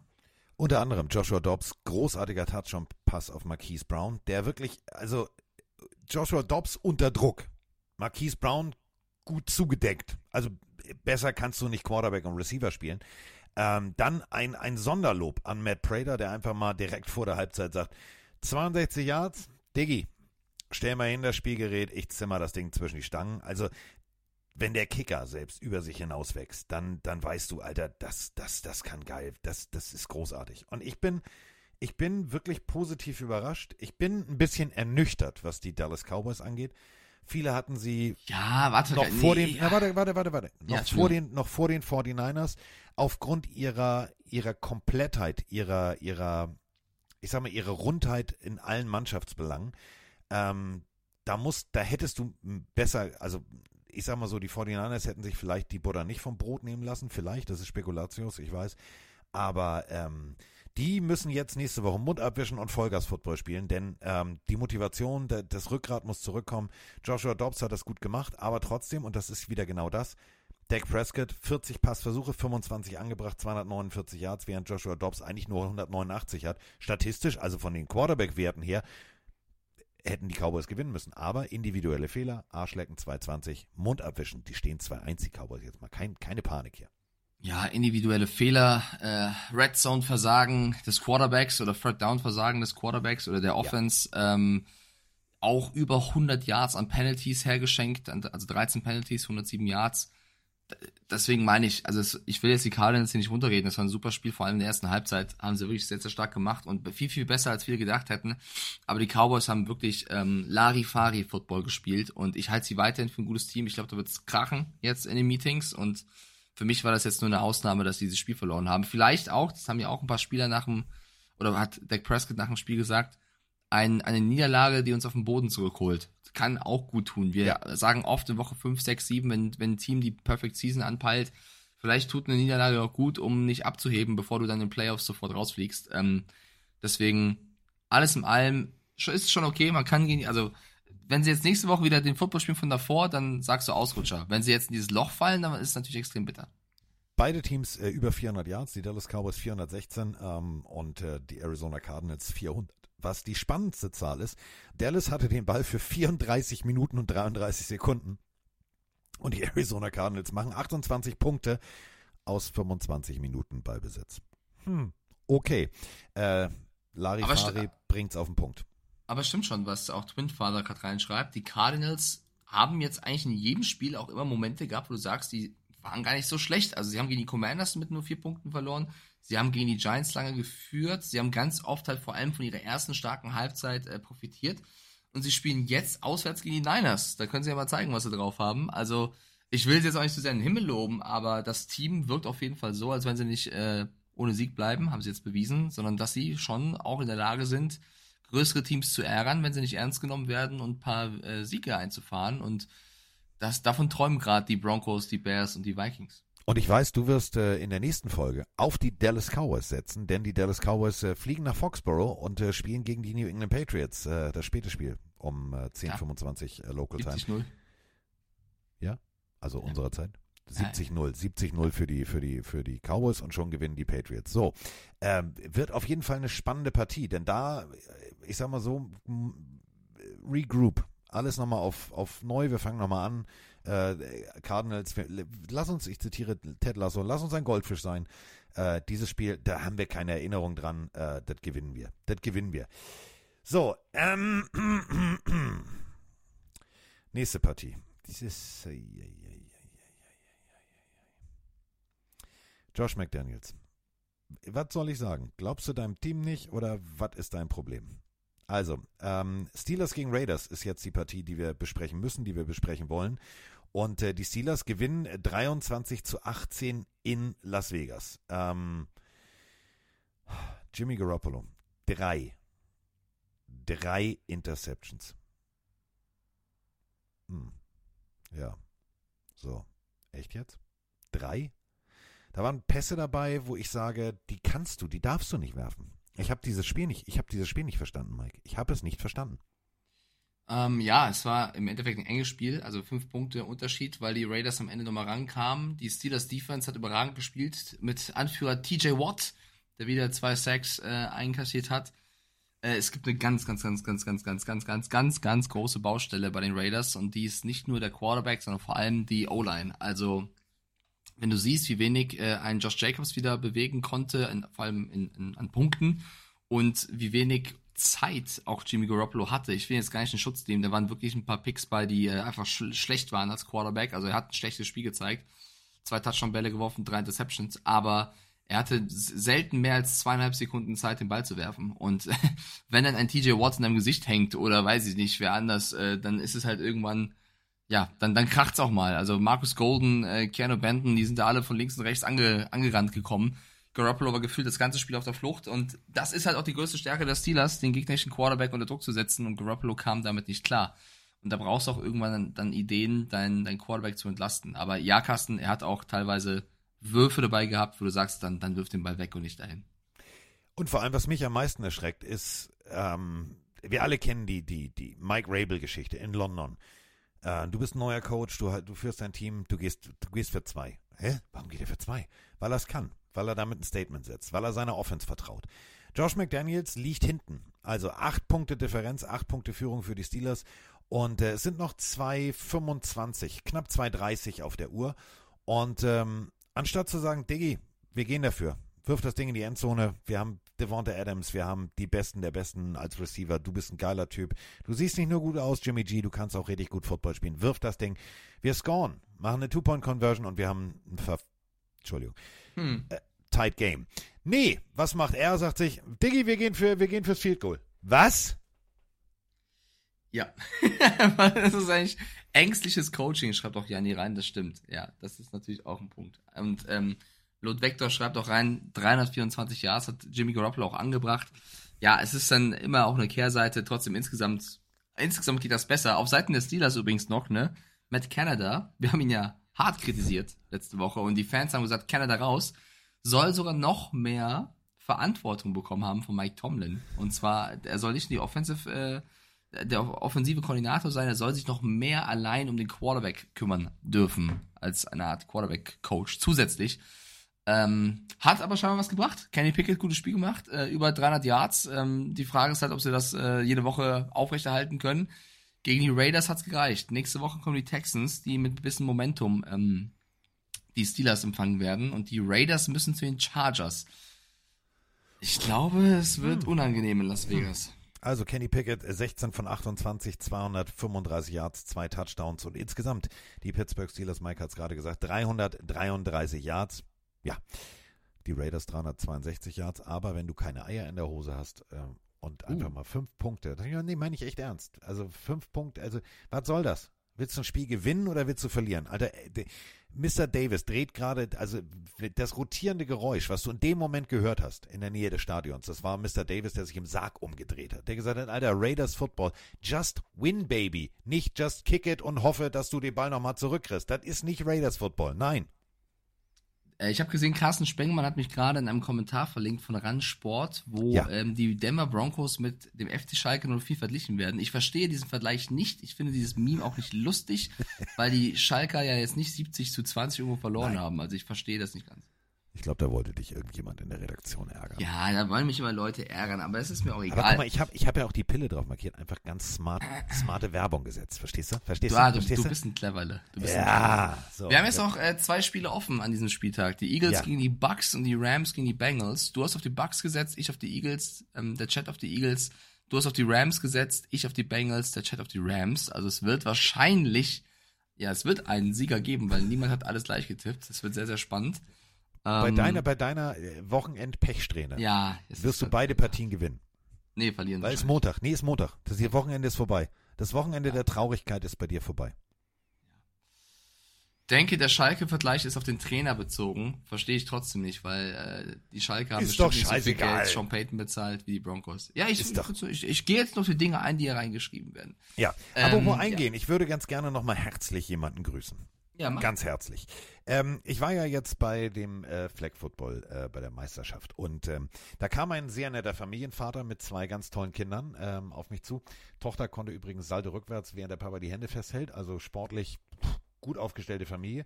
Äh, einziges, was mich sehr irritiert hat, sie hätten sich eigentlich wahrscheinlich besser mit Mike verstanden. Äh, Sohn als auch Vater standen in Patriots-Klamotten vor mir. Da kriege ich, immer- da krieg ich immer Schnappatmung. Aber ähm, Klaas und Linda heißen die beiden. Und äh, Linda hört unseren Podcast, obwohl ich, als ich, ich habe ja mal, du warst ja früher auf dem Kiez an der Tür gestanden, ich hatte wohl irgendwann mal was Falsches zu Linda gesagt. Asche auf mein Haupt. Das war, ist jetzt auch 30 Jahre her, Freunde. Äh, aber die hören den Podcast trotzdem, obwohl ich damals nicht nett war.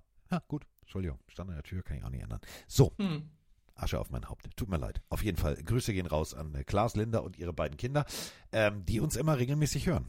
Finde ich gut. Mit, also familienübergreifend. Familienübergreifend. Ja, sympathische Immer, immer Menschen. gut. Ja. Immer Patriots-Fans, sympathische Menschen. Sonst würde ich auch Mike nicht so lieb haben. So, Ja. ähm, wir haben diese beiden Partien noch. Du hast wie immer ja ähm, das, das, das letzte, das, das, die Worte der Vernunft. Ähm, möchtest du noch irgendwas sagen? Möchtest du noch irgendwas kundtun? Gibt es noch irgendwas, was du, was du der Welt da draußen auf jeden Fall jetzt sagen willst? Nö. Doch, komm. ähm, Stell, ich, ich stell dir sage, einfach mal vor, das Wort zum Sonntag und da sitzt Mike Stiefelhagen im Fernsehen, GZ-gebührmäßig bezahlt und sagt, na Bent, und ah. schweigt. Nee, ähm, äh, ja, doch, ich freue mich ja immer, die letzten Worte hier haben zu dürfen. Ich freue mich auch immer, wie viele Leute hier zuschauen und montags mit uns früh aufstehen, weil wir nehmen meistens gegen neun oder zehn auf und das ist nach so einem äh, so einer langen Nacht immer ein bisschen unangenehmer. Ich habe auch, wie gesagt, die sehr, sehr große Augengänge noch am Start, deswegen schön, dass ihr zugeschaut habt. Schön, dass ihr uns auch auf äh, Spotify, Apple und Co. unterstützt bei Instagram. Ähm, liebe da das, da auch nochmal auch ein dickes Dankeschön an Hans Ewald, der da, glaube ich, in, in großen in, in schneller Feuerungsrate da schöne Bilder raushaut und Stats raushaut und einen Account äh, untermalt und unterfüttert mit schönen Grafiken und Bildern. Ähm, und wir wissen alle, wie es ist bei Fantasy Football. Eine Woche läuft's schlecht, die nächste läuft's gut. Ähm, deswegen auch an alle, die jetzt bei Fantasy ein bisschen Pech hatten, es wird wieder besser. Danke fürs Zuhören, macht euch eine schöne Woche und bis zur nächsten Folge. Bis dann. Also pass auf. Es ist, es ist soweit. Pille, Pille, für den Mann. Pille, Pille, Pille, Pille, Pille, Pille, für den Mann. Carsten Spengemann. Mike Stieflagen.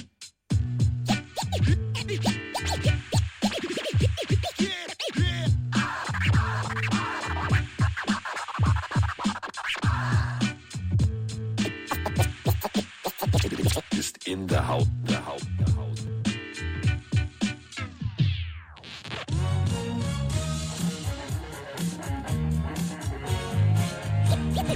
Wir sind jetzt raus. Tschüss.